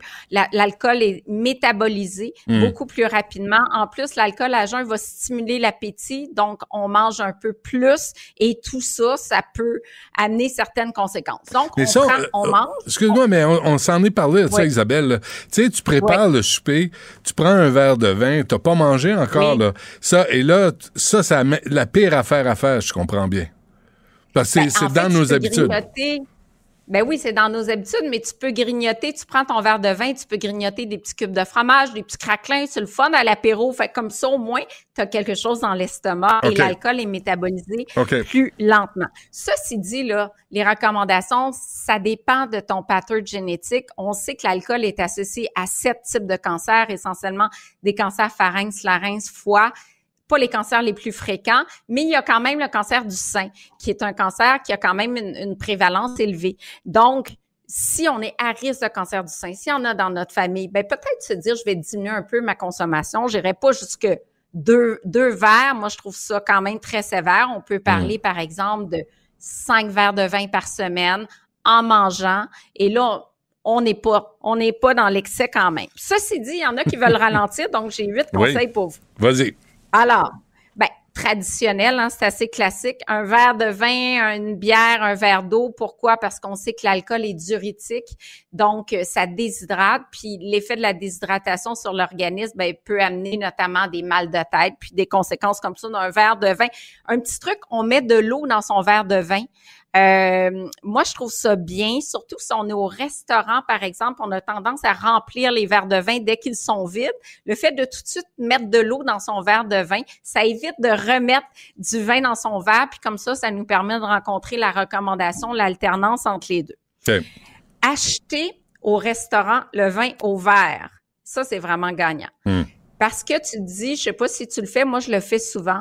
Euh, je vais prendre un, un verre ou deux verres, mais comme ça, je me dis, moi, ça me permet d'élargir mes horizons et de tester deux cépages, deux maisons, puis en même temps, ça te permet d'être raisonnable parce que même si tu soupes à deux, tu prends la bouteille. Hmm. La plupart des cas, on va finir la bouteille, puis Mm. là, on a, on a facilement un verre de plus, sinon deux verres de plus. C'est vrai. Ensuite, ben, de pas consommer de l'alcool tous les jours, donc de se dire, par exemple, ben, aujourd'hui, par exemple, c'est lundi. Là, on fait une petite pause d'alcool. Donc, lundi, mardi, et dire, ben, comme ça, on met son foie au repos, puis de noter les conséquences de l'abstinence sur le sommeil, sur le niveau d'énergie. Parce que ça, ça peut euh, renforcer la bonne habitude de dire, ben écoute, j'ai mieux dormi, je me suis pas réveillée en plein cœur de la nuit. Euh, pour les femmes en ménopause, c'est mon sujet en ce moment, Ouais. moins de bouffées de chaleur, pas d'alcool, Ah oui? meilleur sommeil, et puis plus d'énergie durant la journée. Donc, tout ça, c'est, c'est, c'est des effets positifs, puis on peut mettre l'accent sur ces effets-là en disant, ben finalement, c'est, quand je bois moins, Mm. euh, euh, quand je bois mieux et moins, ben je me sens mieux physiquement, j'ai plus d'énergie. Donc, ça, ça peut être un, un facteur à regarder qui est intéressant. Euh, Mais c'est vrai qu'en les prenant, c'est vrai qu'en prenant des notes, tu t'en rends davantage compte que si tu fais juste de- par mémoire. Parce qu'effectivement, la semaine passée, moi, j'ai passé, oh, je pense, quatre jours sans boire d'alcool. J'ai failli m'effondrer, j'ai failli tomber sans connaissance. Mais, mais effectivement, tu te sens, t'es obligé de dire que tu te sens mieux. Bon, ben là, c'est ça. Qu'est-ce qui t'a motivé, toi, la semaine dernière? Euh, Non, mais on, on- c'est tout le contexte là, où tu dis, bon, faut réduire, faut faire attention. Puis ce que tu dis, ne pas en boire tous les jours. Moi, moi, à tous les jours, un verre de vin, là, je suis heureux. Mais euh, peut-être euh, donner un- un- un- une pause à ton corps. Fait que, tu sais, c'est tout. Oui. Tu parles pas dans le vide, là, Isabelle. là. Moi, j'écoute, là. J'ai l'air niaiseux, là, mais je prends des notes, là. Hey, c'est bon. Mais de noter, ça fait toute la différence Ouais. parce que des fois, on n'est juste pas conscient de la quantité qu'on peut prendre. On note, puis noter comment on se sent. puis, ah, c'est vrai, j'ai dormi Mm. un bon 8 heures sans me réveiller. Tout ça, c'est du renforcement positif. Ouais. Rappelez aussi que une consommation, c'est 5 onces, donc une bouteille fait 5 verres. Euh, Peut-être mesurer dans un verre qu'on prend régulièrement à la maison, c'est quoi une portion de 5 onces? Donc, c'est ça, une portion raisonnable. Mm. Euh, parce que maintenant, les coupes de vin, Benoît, tu sais, les grosses coupes de vin, des fois, 5 onces, c'est un petit fond dans le verre, là. C'est pas nécessairement un verre qui, euh, qui est bien rempli. Du côté des boissons sans alcool, je sais pas si tu as fait quelques tests avec Non, du vin ça, sans alcool, des bières sans pas. alcool. Non, chalez-moi pas. Je veux boire de l'alcool, je veux boire de l'alcool. Là, arrêtez avec les, les. Tout ce qui est faux, factice, là, ça marche pas pour moi, ça. Ben, le point, c'est qu'il y en a beaucoup qui sont très sucrés aussi. Mm. Alors là, tu dis, ben là, je remplace les polyphénols, le vin par quelque chose de sucré, puis on sait à quel point les boissons sucrées, c'est dommageable également. Euh, donc, est-ce que c'est nécessairement mieux? Oui, il y en a des biens, il y a toutes sortes de seltzer et tout ça, mais le mieux, je pense, c'est, c'est de prendre ce qu'on a envie, de le déguster en pleine conscience. Le vin, ça se déguste. On, on peut prendre le temps de sentir les arômes, prendre le temps de Ben savourer. Puis, Mais, je dirais mais si tu également bois, d'être- si Ouais. tu bois un 7-Up là, à la place, là, c'est la même maudite affaire. Tu sais, arrêtez avec les drinks, euh, les pseudo-drinks, puis c'est plein de sucre. La bière sans alcool, ça, je n'ai bu une coupe là, de la, la Heineken. Là, elle- elle- je trouve qu'elle est meilleure qu'avec alcool. Ben effectivement, je trouve que du côté du sans-alcool, les bières l'emportent facilement parce que du côté des vins sans alcool, s'il y en a qui nous écoutent, qui ont des suggestions, On c'est comme les du jus de raisin là. C'est ça, hein? Non, non, c'est ça. Hum, hum. C'est, c'est pas, euh, moi je trouve pas ça bon du tout du côté des vins désalcoolisés. Euh, donc peut-être mieux vaut prendre quelque chose qu'on aime puis de le prendre en pleine conscience dans une dose modérée en mangeant un repas. ça. Puis encore une fois, faut personnaliser les recommandations en fonction de son pattern génétique, ses antécédents familiaux, ses, son profil de santé. Mm. Puis, tu sais, pour moi, du vin ou une boisson gazeuse, je veux dire, j'aime mieux le vin, là. Ben, Côté de loin. santé, là, plein de sucre assimilé, c'est, c'est pas nécessairement mieux, là. Les dernières, euh, euh, derniers conseils, euh, Isabelle? Acheter des demi-bouteilles. Ouais. Mais encore là, on n'a pas grand choix. Euh, et bon, il y a des succursales qui ont plus de choix. Il commence à avoir bon, des petits Chablis, des petits Valpolicella, des, des, des choix qui sont quand même intéressants parce que tu dis beaucoup ont de la difficulté à s'en tenir à une portion raisonnable. Tu dis, bon, une demi-bouteille à deux, ça fait un verre, par exemple, pour la femme, deux verres pour l'homme ou, un- ou un et demi. Tu sais, pomper c'est quand euh, même raisonnable. bouteille. Tu peux pomper ta bouteille. là. Achetez-vous la Oui. pompe, là, puis ça, ça marche. C'est vrai que ça marche. Oui. Que- Oui, ça, ça marche, mais euh, j'ai eu des, des, des clients, clientes qui avaient de la difficulté aussi. Quand c'est ouvert, c'est le fond de la bouteille. Ah. Donc, ça, Ah, ben la là. demi nous permet de, d'être un petit peu, un petit peu plus raisonnable. Mais je pense que le but, c'est pas de faire la morale aujourd'hui, Benoît, Ouais. c'est de, soyez conscient de votre consommation d'alcool. Est-ce que Mm. vous buvez euh, par stress, fatigue? Mm, On est mm. conscient de ça. On tente de diminuer un peu sans tout couper parce que je trouve que les recommandations euh, du Centre canadien sur les dépendances euh, et, et sont quand même très, très, très sévères. Donc, on peut personnaliser, puis on peut, il faut se faire plaisir aussi parce que la saine alimentation, il- le plaisir en fait partie. Hum, absolument. On peut lire euh, tout ça dans le Journal de Montréal. Euh, Isabelle Huot, merci. À la prochaine. Merci. La Banque Q est reconnue pour faire valoir vos avoirs sans vous les prendre. Mais quand vous pensez à votre premier compte bancaire, tu sais, dans le temps à l'école, là, vous faisiez vos dépôts avec vos scènes dans la petite enveloppe. là. Hum, C'était bien beau.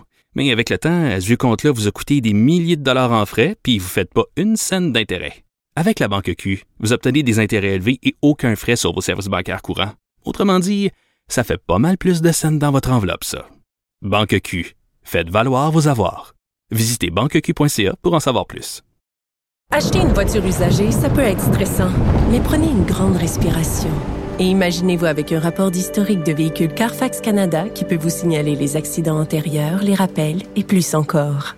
Carfax Canada. Achetez l'esprit tranquille. Du Trisac. Il déconstruit la nouvelle pour que vous puissiez la construire à votre manière. La rencontre du rocher du Trisac. Dans ce cas-ci, est-ce que c'est criminel? Pantoute. Une dualité qui rassemble les idées. Mais non, tu peux pas dire ça. On rembobine cette affaire-là. Non, non, non, non. Prends soin de toi, là. Oui, Hein, tu me protèges. Je le sais. Contre toi-même. La rencontre du rocher du Trisac. Écoute, Benoît, quand Ouais. je parle.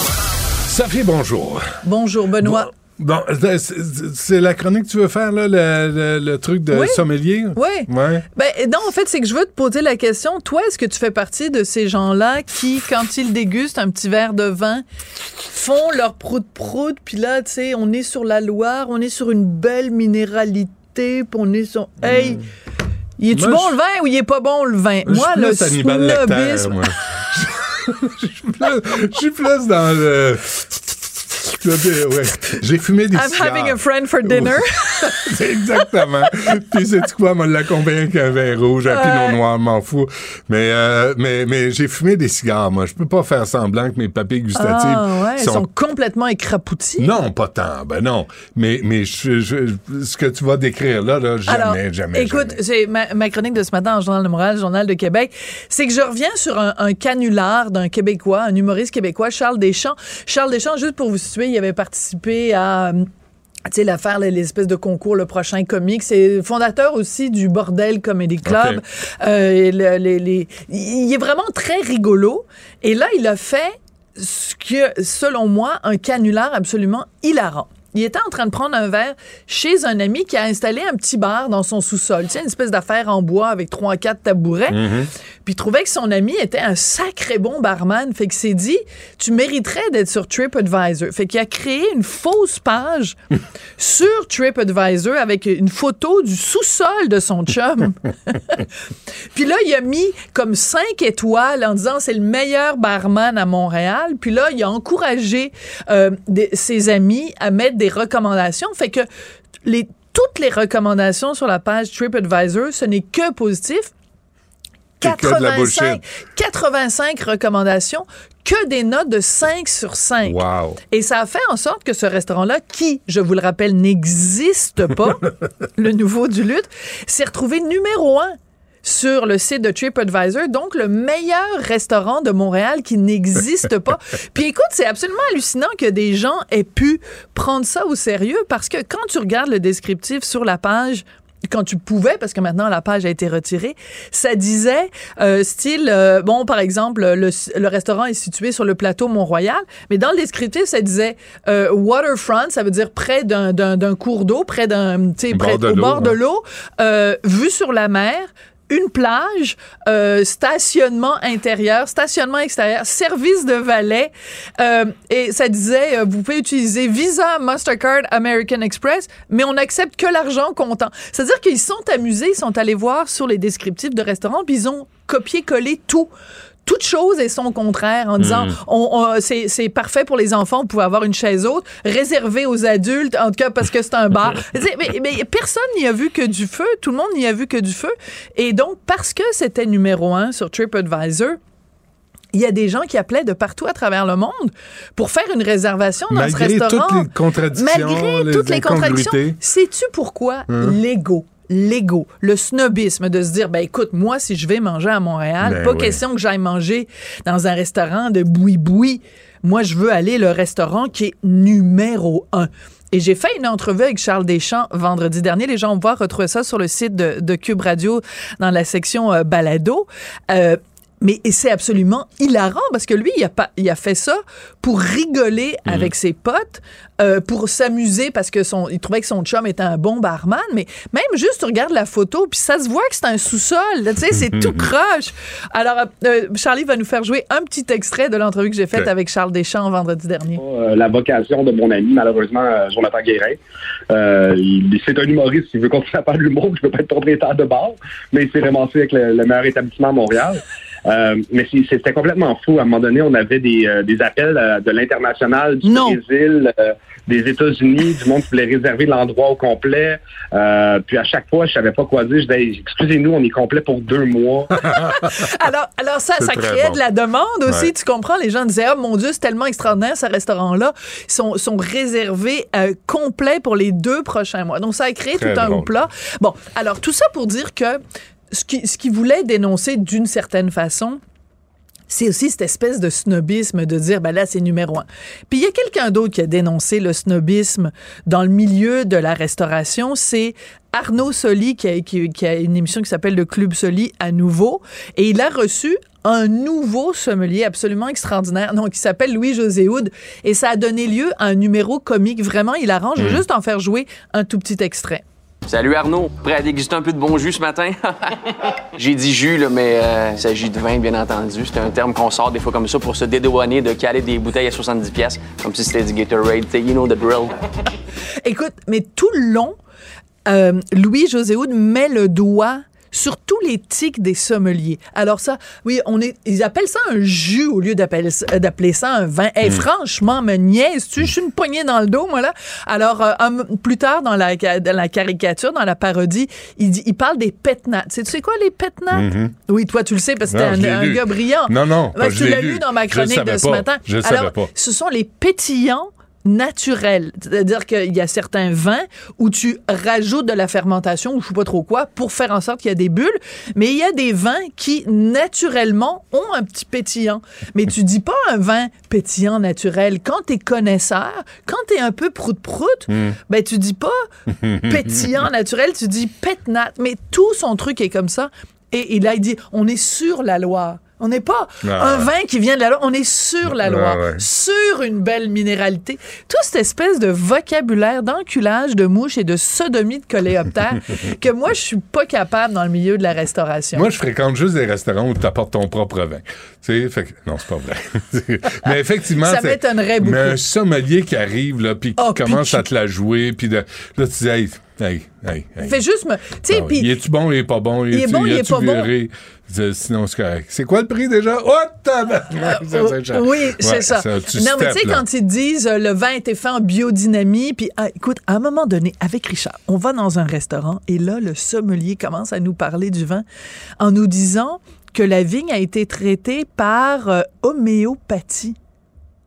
Tu sais, de l'homéopathie, Ben oui. les petites gouttes euh, de Mm. la mémoire de l'eau, puis tout Mm, ça. mm. La vigne avait été traitée par homéopathie. M'a ben- dire que le vin, on l'a pas payé à dose homéopathique, Ah, en tout cas. ah, non, Et hein. tabourette. Non, non, c'était quelque chose. Mais Ouais. tout ce vocabulaire-là, puis toute cette espèce de, de snobisme, tu sais, tu arrives dans ton assiette, il y a un tout petit morceau, mais Ouais, là, ça a ouais. été fait par le petit producteur qui a, Mm. qui a flatté ses petites chèvres une par une. Tu sais, vous mangez du chèvre qui a été fait à partir de... La chèvre, elle s'appelle Marguerite. Mm. Mais oui, Mm. mais oui, chose. J'ai- même pas assez un gros morceau pour y goûter. Tu sais, de toute façon. Non, mais je fréquente pas ces endroits-là. Vous avez, vous avez trop de budget. Viens-tu faire une blague à propos des chèvres? Euh, on t'écoute à 2h30. C'était épouvantable. Ouais, merci. Moi, jamais j'oserais aller là, mais toi, manifestement, J'ai vu ton sky sourire. is the limit. Sky is the fucking limit, girl. Ah, merci, bonsoir. That's right. Du Trisac. Il n'a peur de rien, sauf peut-être des qu'on orange. Savoir et comprendre l'actualité. Alexandre Morin-Villouellette. Moranville! C'est moi! Bon, euh, là, il y a une lettre, euh, une nouvelle lettre euh, qui circule. Oui, une nouvelle lettre qui a été publiée en premier dans les pages du Devoir. Cette fois-ci, c'est 200 personnes qui la signent. À quel sujet, Benoît? Encore sur Amira El Gawabi. Qu'on salue. Et ceux-ci, ouais, qu'on salue. Et c'est aussi, par exemple, cette fois-ci, c'est pas en appui, c'est contre elle. Ils réclament son départ, l'abolition également du poste d'émissaire fédéral à la lutte contre l'islamophobie. C'est la présidente du Rassemblement pour la laïcité, le Nadia El Mabrouk, qui a euh, envoyé tout ça au Devoir, donné une entrevue également. Elle fait partie des signataires, bien sûr, mais on trouve entre autres le professeur émérite à la faculté de droit de l'Université de Montréal, Guy Rocher, Ensaf Haïdar, la femme de Raif Ben Badawi, on se souviendra, ce blogueur saoudien qui a été emprisonné en Arabie Saoudite. Et selon ces signataires-là, mais Madame El Gawabi a tenu des propos, là, évidemment, qui sont On absolument inacceptables. On les connaît. Des excuses qui sont insuffisantes, mais Amir surtout... Attaran, est-ce qu'il a signé?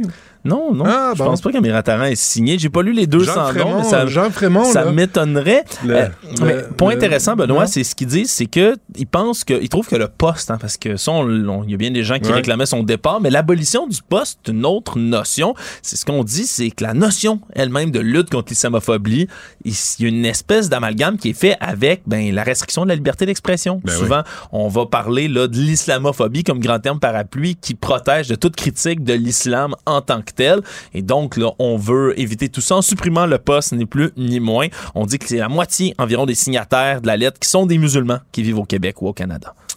Parfait. Euh, année record de réclamation pour des nids de poules. Oui, à Montréal, ça va bien, Benoît. En 2022, on parle de 1116 demandes de dédommagement qui ont été faites par les conducteurs à Montréal en 2022. Et on dit, entre autres, c'est le plus haut nombre depuis près de 8 ans. En moyenne, c'est à peu près 482 réclamations. Alors, quand on envoies 1100 keks dans une année, tu sais que ça a été grave Bravo. pour les nids de poules. Bravo. Évidemment, euh, après la pandémie, les gens se sont mis à reprendre leur voiture, mais c'est une facture facture quand même, le total. Il y en a 256 des automobilistes qui ont fini par être indemnisés par la ville. C'est en haut de 100 000 dollars quand même Mm. de dommages qui ont été réparés. Et ce qu'on dit selon certains cas de, de figures qui ont été énumérés, là, des hommes et des femmes qui ont pu avoir des réclamations comme celle-là, le message c'est n'hésitez pas à poursuivre la Mais ville si ça vous a pris trouvez. cinq ans, là, le, le cas qui est présenté sur le journal. C'est en 2018, il vient de régler. Ouais, c'est vrai que c'est Ça a quand pris même cinq c'est- ans. Puis Comment dit- s'appelait la, comment se définissait elle-même la mairesse Plante en 2017? La ministre de la Mobilité? La mairesse de la mobilité. Voilà. Ouais, oui. On bouge jusque dans les trous maintenant. On est là. On est là, puis elle a, elle a vraiment réussi son défi. Oui, si vous voulez déposer des dommages, là, des demandes comme ça, faut le faire dans les 15 jours qui suivent l'accident aussi. Alors, euh, n'hésitez pas, ça va peut-être prendre 5 ans, mais peut-être que vous allez avoir gain de cause. Oui, c'est ça. Euh, T'as le temps de changer de char, hein? Le, le gars, il a changé de char. oui, ben, fort probablement, effectivement, le temps de régler les dommages. On vous donne 1000 pièces sur les 8000 Ouais. qui ont été causés. Ouais, j'ai plus la même voiture. hein. Le bilan du séisme en Turquie euh, s'alourdit? Ouais, ça continue à s'alourdir. On parle de 2300 morts minimum, au-dessus de 8500 blessés également à la fois en Turquie et en Syrie. Là, juste Juste en Turquie, c'est au moins 2834 immeubles qui se sont effondrés en tout et partout et le bilan promet d'être encore plus lourd en Syrie où il y a plusieurs constructions qui sont pas adéquates. Puis on commence à comprendre aussi l'espèce de cocktail de facteurs qui a fait en sorte que c'est ce séisme, mais plutôt ces séismes, on parle quand même là. La loi 21. Non, pas Ah non, ah, 21, je Benoît. pensais, parce que c'est responsable de toutes les catastrophes. Ouais, magnitude de 7.8. Après ça, c'est la réplique de 7.5 aussi. C'est vraiment, là, il y a eu plein de petites secousses Solide, de répliques. hein? Mais Ouais. la dernière secousse, celle-là, était dévastatrice. Le problème, c'est que, ben, ça s'est déclenché une heure où les gens étaient soit massivement chez eux dans les bâtiments donc à Mm. la maison parce que ça s'est passé vers 4 heures euh, et quelques du matin heure locale. Donc les gens étaient coincés dans leur domicile.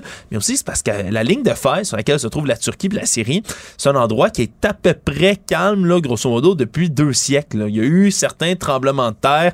À peu près en, en 1939 il y en a eu un mais ça n'a jamais été de cette amplitude là c'est une région donc qui est très peuplée où les bâtiments sont pas faits comme par exemple à San Francisco pour résister là du tout à des tremblements de terre donc tout ça s'est effondré comme un château de cartes malheureusement avec les gens dedans on continuera de suivre les réactions d'urgence puis l'aide internationale dans tout ça OK, trois pêcheurs sauvés en Australie. la morale de l'histoire, Benoît, si vous allez à la pêche, d'amener votre glacière avec des bières, ben ça pourrait vous sauver la vie. Ces trois pêcheurs qui étaient à 16 km des côtes d'Albany au sud de l'Australie et qui ont à peine eu le temps là, de déclencher leur balise de détresse puis d'avoir des petits gilets de sauvetage, mais qui étaient dans une eau très, très, très agitée, des énormes vagues. Ils se sont raccrochés après quoi? Leur glacière, Benoît, Bon. avec leur drink dedans. Puis ils ont réussi à être sauvés deux heures plus tard grâce à ça. Ils se sont accrochés, là. Il y a des images même qui sont diffusées. Allez voir ça. Ça vaut la peine, la vidéo de tout ça. Les trois pêcheurs bien cramponnés vu de l'hélicoptère, là, après leur glacière. Je sais pas s'ils ont eu le temps de- d'en boire quelques-unes pendant qu'ils étaient à la flotte, mais bon, ça peut calmer les nerfs. Ouais, ça lève le cœur un peu. Euh, parfait. Merci, Alex. Salut. Salut. La Banque Q est reconnue pour faire valoir vos avoirs sans vous les prendre. Mais quand vous pensez à votre premier compte bancaire, tu dans le temps à l'école, vous faisiez vos dépôts avec vos scènes dans la petite enveloppe. Hmm, C'était bien beau. Mais avec le temps, ce vieux compte-là vous a coûté des milliers de dollars en frais, puis vous ne faites pas une scène d'intérêt. Avec la Banque Q, vous obtenez des intérêts élevés et aucun frais sur vos services bancaires courants. Autrement dit, ça fait pas mal plus de scènes dans votre enveloppe, ça. Banque Q. Faites valoir vos avoirs. Visitez banqueq.ca pour en savoir plus. Acheter une voiture usagée, ça peut être stressant, mais prenez une grande respiration. Et imaginez-vous avec un rapport d'historique de véhicule Carfax Canada qui peut vous signaler les accidents antérieurs, les rappels et plus encore. Carfax Canada. Achetez l'esprit tranquille. Du Trisac. S'il y en a un dont la sagesse est pas encore arrivée avec le temps, c'est bien lui. Toujours aussi mordant que les premiers temps. Benoît Dutrisac. Bon, on vient d'apprendre, il y a 200 personnes qui signent une lettre qui demande la démission de la commissaire à l'islamophobie, la responsable spéciale euh, Amira El Gawabi. Mais il y a ce, ce texte que j'ai lu vendredi, Nos souffrances la font vomir, c'est de Maxime Pedneau-Jobin, ancien maire de la ville de Gatineau de 2013 à 2021. Monsieur Pedneau-Jobin, bonjour. Bonjour. Bonjour. Ça, pensiez-vous que ce texte-là, qui était vraiment, vraiment solide, là, allait faire autant de bruit? Non, pas du tout. J'ai été surpris. euh, mais, euh, mais ça m'a fait beaucoup parce que je pense que ça touchait une fibre. euh, je pense qu'il y a bien des gens qui sont tannés qu'on qu'on respecte pas notre histoire. On ne respecte pas nous-mêmes, mais qu'on respecte pas notre histoire qu'on traite cavalièrement les, ce que le Québec a dû traverser, les souffrances des Québécois. J'ai reçu de 500 courriels après ça. Ça continue encore aujourd'hui. Ah, après ouais. ce texte-là, Ouais. qui, euh, où les gens disaient, entre autres, ben, vous avez brassé de l'affaire, j'avais pensé à ma grand-mère, ben, ma mère a vécu ça, mon père a vécu ça au travail, c'est quand on pense à Speak White et tout ça. Fait que ça, c'est pas loin, là. C'est pas, euh, c'est pas de la préhistoire, ça, là. là. C'est ça. Ça va bien maintenant, puis on est plus riche. Mais, Mais- mais ces souffrances-là sont assez récentes. Mais ce texte-là, là, il était très personnel, puis en même temps très social, parce que vous donnez euh, presque une leçon d'histoire là-dedans, là, avec des comparatifs. Euh, en 1960, euh, on avait une année, en moyenne, une année de moins de scolarité que les Noirs afri- américains qui vivaient la discrimination, qui vivaient du racisme. Ça en dit long, là, puis est-ce que pensez-vous... Pas votre- mal plus que nous dans leur cas. ben oui, Ah, ben, de loin, de plus que nous. Euh, Pensez-vous que votre lettre s'est rendue à Mme El Gawabi?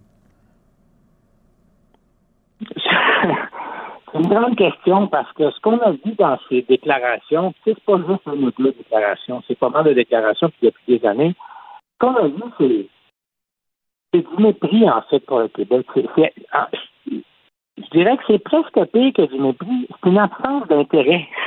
C'est-à-dire que moi, au vu, je je me pose pas de questions sur comment ça se fait qu'il y a autant de Québécois qui sont pour, par exemple, la loi sur la laïcité. Euh, sont tous fous ou ils ont une raison, à quelque part, de, penser comme ça? Elle- elle s'est même pas posé la question. Qu'est-ce qu'elle va prendre le temps de lire ce, ce texte-là? Je ne. Non, hein, parce que euh, quand, quand on répond, ça me fait I'm gonna puke, là, je vais dégueuler. Euh, en 1961, dans votre texte, euh, Maxime, dans, un Québec français, 90% un francophone unilingue gagnait la moitié du salaire d'un anglophone unilingue. Là, vous soulignez la moitié. Je sais pas si ça, ça fait vomir Mme El Gawabi. Je sais pas si c'était pendant le ramadan. Fait qu'elle doit avoir faim aujourd'hui. là. Je sais pas, moi, je, je suis vraiment, euh, j'étais vraiment choqué de ce qu'elle a dit. Puis en fait, euh, on l'a pas assez dit, mais je voudrais saluer Mylène Crête, la journaliste de la presse, qui a fait la recherche le bureau de Trudeau a pas fait. Parce que c'est grâce à ce travail-là que ça, ça s'est sorti. Sinon, on l'aurait pas su. C'est. Ça, c'est grave. Parce que moi, c'est une grosse erreur, ça, du Ouais. fédéral. Mais, mais personne vous a contacté, tu sais, personne, Jean-Pablo Rodriguez ou Mélanie Joly ou euh, il y a personne du cabinet de Justin Trudeau qui vous a. Vous êtes quand même euh, l'ancien maire de Gatineau, euh, M. Pedneau Jobin, là, et, il aurait ils, ils- ils connaissent votre numéro de téléphone? Ils l'ont, c'est sûr, mais non, personne n'a appelé. Pas de- pas- rien de ce côté-là. Qu'est-ce que ça vous dit, ça? Ben, je veux pas avoir l'air trop cynique, là. On est, on est quand même un peu habitué à ça. Puis, on est habitué au fait que si on se défend pas nous-mêmes, là, il n'y a personne à Ottawa qui nous défend. Prenez cet exemple-là. là. Ça fait, tu sais, la laïcité, là, ça n'a pas commencé il y a 10 ans. Là. Ça fait, au moment de la création du ministère de l'Éducation, puis bien avant. Ouais. Mais depuis 10 ans, ça brasse beaucoup. Ben, M. Trudeau, la semaine passée, a essayé de- de- d'expliquer un petit peu là, la différence entre le Québec et le Canada, qui est, qui est extrêmement importante, là, notamment notre histoire, mais aussi notre certaine, certaine vision des droits individuels, des droits collectifs. Ben, c'est la première fois disant qu'il commence à essayer un petit peu de nous défendre. C'est sûr que le reste du Canada nous méprise, parce que à Ottawa, il n'y a personne qui nous défend. C'est pourquoi il m'appellerait. Je, ne veux pas être trop, je veux pas être trop cynique, mais c'est comme ça depuis des années. On nous tape dessus. En 2019, il y avait eu un sondage qui disait que la province de, de- de Québec était la plus, la moins aimée de toutes les provinces. Et on rit puis on passe au prochain appel. Ouais. Il n'y a pas une volonté d'intégrer le Québec puis de- d'essayer de comprendre puis de nous faire une place. euh. Mais- pour ça qu'ils m'ont pas appelé, j'ai pas été vraiment surpris. Mais vous voyez, vous- là, euh, Maxime Penneau-Jobin, là, je viens de trouver, parce que depuis la semaine passée, euh, je demande un ou une commissaire à la québécophobie, nommé au, par le gouvernement Legault, qui va se tenir debout, qui va donner des, des, des, des faits, qui va rendre des faits, qui va donner l'historique du Québec, du combat des femmes, entre autres, pour s'affranchir du patriarcat. Puis c'est vous, le commissaire. Je viens de comprendre que c'est vous qu'on doit nommer. Mais vous êtes posé. Non, mais dans votre dans votre article, là, vous êtes posé. Vous êtes pas revanchard. Vous voulez pas. Je vous ai vu hier, euh, tout le monde en parle. Tu sais, il faut, faut avoir ce niveau de langage-là pour aborder des sujets aussi délicats. Euh, ben, moi, je pense que l'attitude est pour beaucoup. Là. C'est, une des choses que je reproche à Mme El elle n'a même pas essayé. Puis, euh, puis de la recherche, un peu. Il y a un exemple, j'avais aimé ça donner hier, à tout le monde en parle, c'est que on- oui, il y a notre France, mais aussi, on est produit de notre histoire, on est produit de notre culture. Puis nous, on a un pied en Europe. Euh, on est influencé depuis toujours par, par les intellectuels français. Tu sais, Victor Hugo a écrit des beaux textes sur la laïcité, ben nous autres, on les a lus. Pas ceux qu'ils ont lus au Canada anglais. Mhm. Euh, quand je dis qu'on est produit de notre culture, quand des drames horribles comme Charlie Hebdo arrivent en 2015, là, Ouais. ben, tout le monde est horrifié. La différence au Québec, c'est que nous autres, Walensky, Sam, puis là, les auteurs de bande dessinée, des fois, on connaissait pas leur nom, mais on connaissait leur bébé. Tu sais, ils, ils faisaient partie de notre culture. C'est Ouais. des gens qui, nous- qui nous rejoignaient. C'est pas sûr qu'en Alberta, les gens ont été rejoints autant. C'est un peu normal qu'on qu'on ait, on ait une approche de la religion euh, qui est différente. Parce que à la fois, nos intellect- intellectuels ont été influencés, mais aussi la culture, euh, les liens qu'on a avec la France, puis ce qui se passe en France, qui a été particulièrement plus dur qu'ailleurs. Mais Eva, ça que- mais, Maxime euh, Pedneau-Jobin, votre exemple est bon. là. Notre lien avec euh, Charlie Hebdo, mais on le connaissait. Mais il reste que Salman Rushdie a été poignardé, a perdu l'usage d'un œil et d'un bras pour un livre qu'il a écrit, euh, publié en 1989. Les Anglos, là, ils savent, euh, le- ils connaissent le livre de Salman Rushdie? Oui, oui, absolument. Mais pour eux, l'autre différence entre nous et eux, c'est le, le respect de, de respect absolu des pratiques religieuses. Puis, a priori, ça peut être intéressant, mais il n'y a pas de droit qui est absolu. Il faut toujours juger les droits en fonction euh, des uns par rapport aux autres. Par exemple, nous, on défend le droit pour une collectivité de faire un choix puis de dire on va éloigner la, relig- la- la- la religion euh, de l'État. Euh, donc, on est prêt à brimer un certain nombre de pratiques religieuses. Par exemple, afficher ta religion, c'est heures de bureau quand tu occupes certains postes euh, au gouvernement. Nous, on trouve que c'est mineur, ça. Mais pour le Canada anglais, c'est scandaleux, ça n'a pas de sens. Puis je pense que Rushdie est, victime de ça dans la mesure où lui, il critique des pratiques religieuses. Euh, et ça, pour dans le monde anglo-saxon, c'est euh, c'est scandaleux. C'est là où il y, a une, grande différence entre nous. Là, Nous, on, on est village d'Astérix en Amérique du Nord parce qu'il n'y a personne d'autre qui a cette approche-là à part nous. Ouais. Malheureusement, nos leaders fédéraux, ils ne le défendent jamais. Mais avez-vous l'impression, en conclusion, là, qu'on est attaqué de tout bas, tout côté, que ce soit sur la laïcité, que ce soit sur la langue, que ce soit le chemin Roxham, là, on vient de découvrir que le maire de New York donne des billets aux migrants qui veulent, qui étaient dans l'État de New York pour s'en venir sur- au chemin Roxham. Et il faut, faut intégrer ces enfants-là dans nos écoles, il faut les franciser. Euh, on, on en mange une maudite ces temps-ci, là. Oui, parce que notre différence, elle n'est pas acceptée. Puis le plus grand défi qu'on a, c'est de, c'est de rester calme, de ne pas s'énerver, faire de la pédagogie, expliquer, parce qu'en même temps, on ne veut pas exacerber des tensions qui sont déjà assez grandes. Euh, mais c'est difficile parce que, puis moi, c'est pour ça que j'ai écrit ce texte-là, là, Ouais. et qu'on finit par le prendre personnel. À un moment donné, moi, l'accusation de, de racisme, c'est de la laideur pure. Il Ouais. n'y a pas beaucoup d'accusations plus graves que ça. là. Le racisme, c'est anti-humain. Ben, moi, quand on, quand moi ou ma nation est attaquée de cette façon-là, euh, ben, ça me fait réagir. Puis je trouve que c'est ça notre défi, c'est de rester calme, mais en s'expliquant, puis en continuant d'avoir des débats qu'on doit avoir, Mm. que ce soit sur l'immigration ou que ce soit sur la place de la religion. Euh, Il faut le faire avec respect, mais il faut le faire. On peut Ouais. pas, on peut pas se laisser euh, faire là. Allez lire ça, le texte de Maxime Pedneau-Jobin sur le site de la presse, euh, qui a été aussi euh, ancien maire de la ville de Gatineau. Qu'est-ce que vous faites aujourd'hui à part ça? Ben, je fais de la chronique, j'adore ça. Je suis en train d'écrire un livre sur une, une réforme du monde municipal. Ça fait que je suis dans ma petite bibliothèque chez nous, puis je suis bien, bien moins stressé que quand j'étais maire. Bon, ben, parfait. On a hâte de lire ça, euh, ce, ce livre-là sur le, le monde municipal. Maxime Pedneau-Jobin, un gros merci d'avoir pris le temps de nous parler. Merci, bonne journée. Salut. La Banque Q est reconnue pour faire valoir vos avoirs sans vous les prendre. Mais quand vous pensez à votre premier compte bancaire, tu sais, dans le temps à l'école, vous faisiez vos dépôts avec vos scènes dans la petite enveloppe. Hmm, C'était bien beau. Mais avec le temps, ce vieux compte-là vous a coûté des milliers de dollars en frais, puis vous ne faites pas une scène d'intérêt. Avec la banque Q, vous obtenez des intérêts élevés et aucun frais sur vos services bancaires courants. Autrement dit, ça fait pas mal plus de scènes dans votre enveloppe, ça.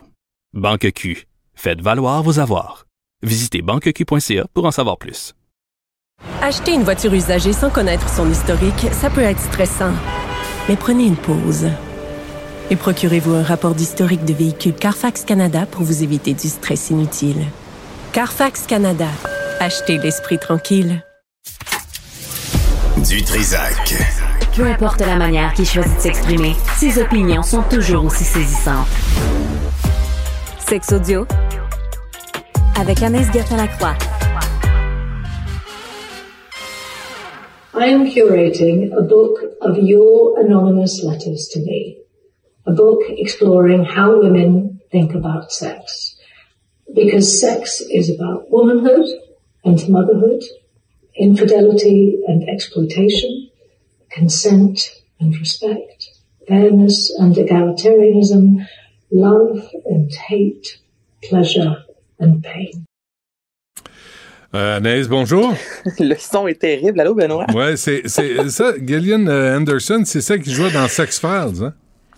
Qui joue dans ben, qui joue aussi dans Sex Education qui euh, ben, c'est deux générations complètement différentes. Mais oui c'est l'actrice qui, qui travaille depuis fort longtemps. Et là elle euh, fait un appel. Elle a lancé un appel sur sa page Twitter qui honnêtement le son sur mon téléphone semblait beaucoup mieux que ce que je viens tout juste d'entendre. Mais bon depuis c'est ça 2019 elle interprète une euh, sexothérapeute dans Sex Education. Cette émission là qui se passe justement dans un bahut. Donc c'est euh, au secondaire entre autres et les jeunes qui explorent vraiment leur sexualité. Et puis c'est une mère qui est très ouverte d'esprit, je te dirais justement, tu sais, qui met la sexualité de l'avant. Et là, elle a décidé, elle a lancé l'appel sur ses médias sociaux, notamment sur Twitter. Donc, on la voit assise dans un gros sofa, Benoît, et elle lance, en fait, l'invitation aux femmes de lui euh, envoyer des lettres écrivant quels étaient leurs plus gros fantasmes. OK? Puis, elle dit s'être inspirée d'un best-seller de Nancy Friday qui se nomme Mon jardin secret, fantasme sexuel féminin, un livre sorti en 1973 qui, Gillian, pour sa part, dit que ça a vraiment changé sa vie, c'est- ça a brisé les tabous, ça lui a ouvert vraiment les yeux sur une sexualité qu'elle connaissait plus ou moins. Donc, elle dit, j'ai envie de refaire ça. Évidemment, ce sera anonyme, mais je veux voir quelle est la sexualité des femmes américaines, des femmes d'aujourd'hui en 2023. C'est quoi vos fantasmes? Comment vous vivez votre sexualité? Êtes-vous épanoui sexuellement? C'est souvent des études comme le trois quarts de mes nouvelles, Benoît, c'est, des études. Mais elle dit, au-delà des études, je veux, je veux vous lire. J'ai envie de publier vos fantasmes et euh, les, femmes vont sans doute se reconnaître dans, vos fantasmes ou dans ce livre-là. Donc, euh, l'appel y est.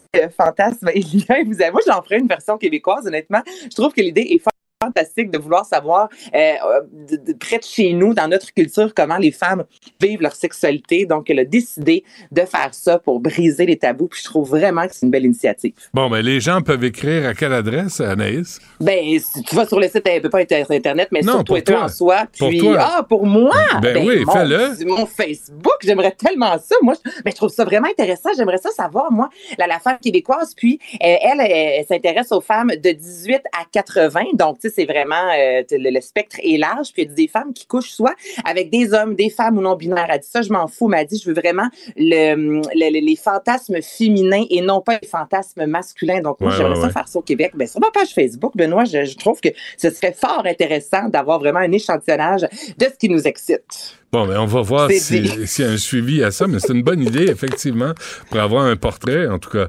Ben Euh, oui, exactement. Et est-ce que les femmes gardent leurs chaussettes euh, lorsqu'on fait l'amour?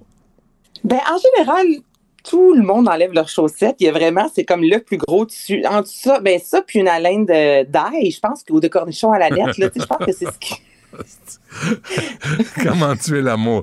Chérie, je vais aller regarder la télé, je pense, à la place.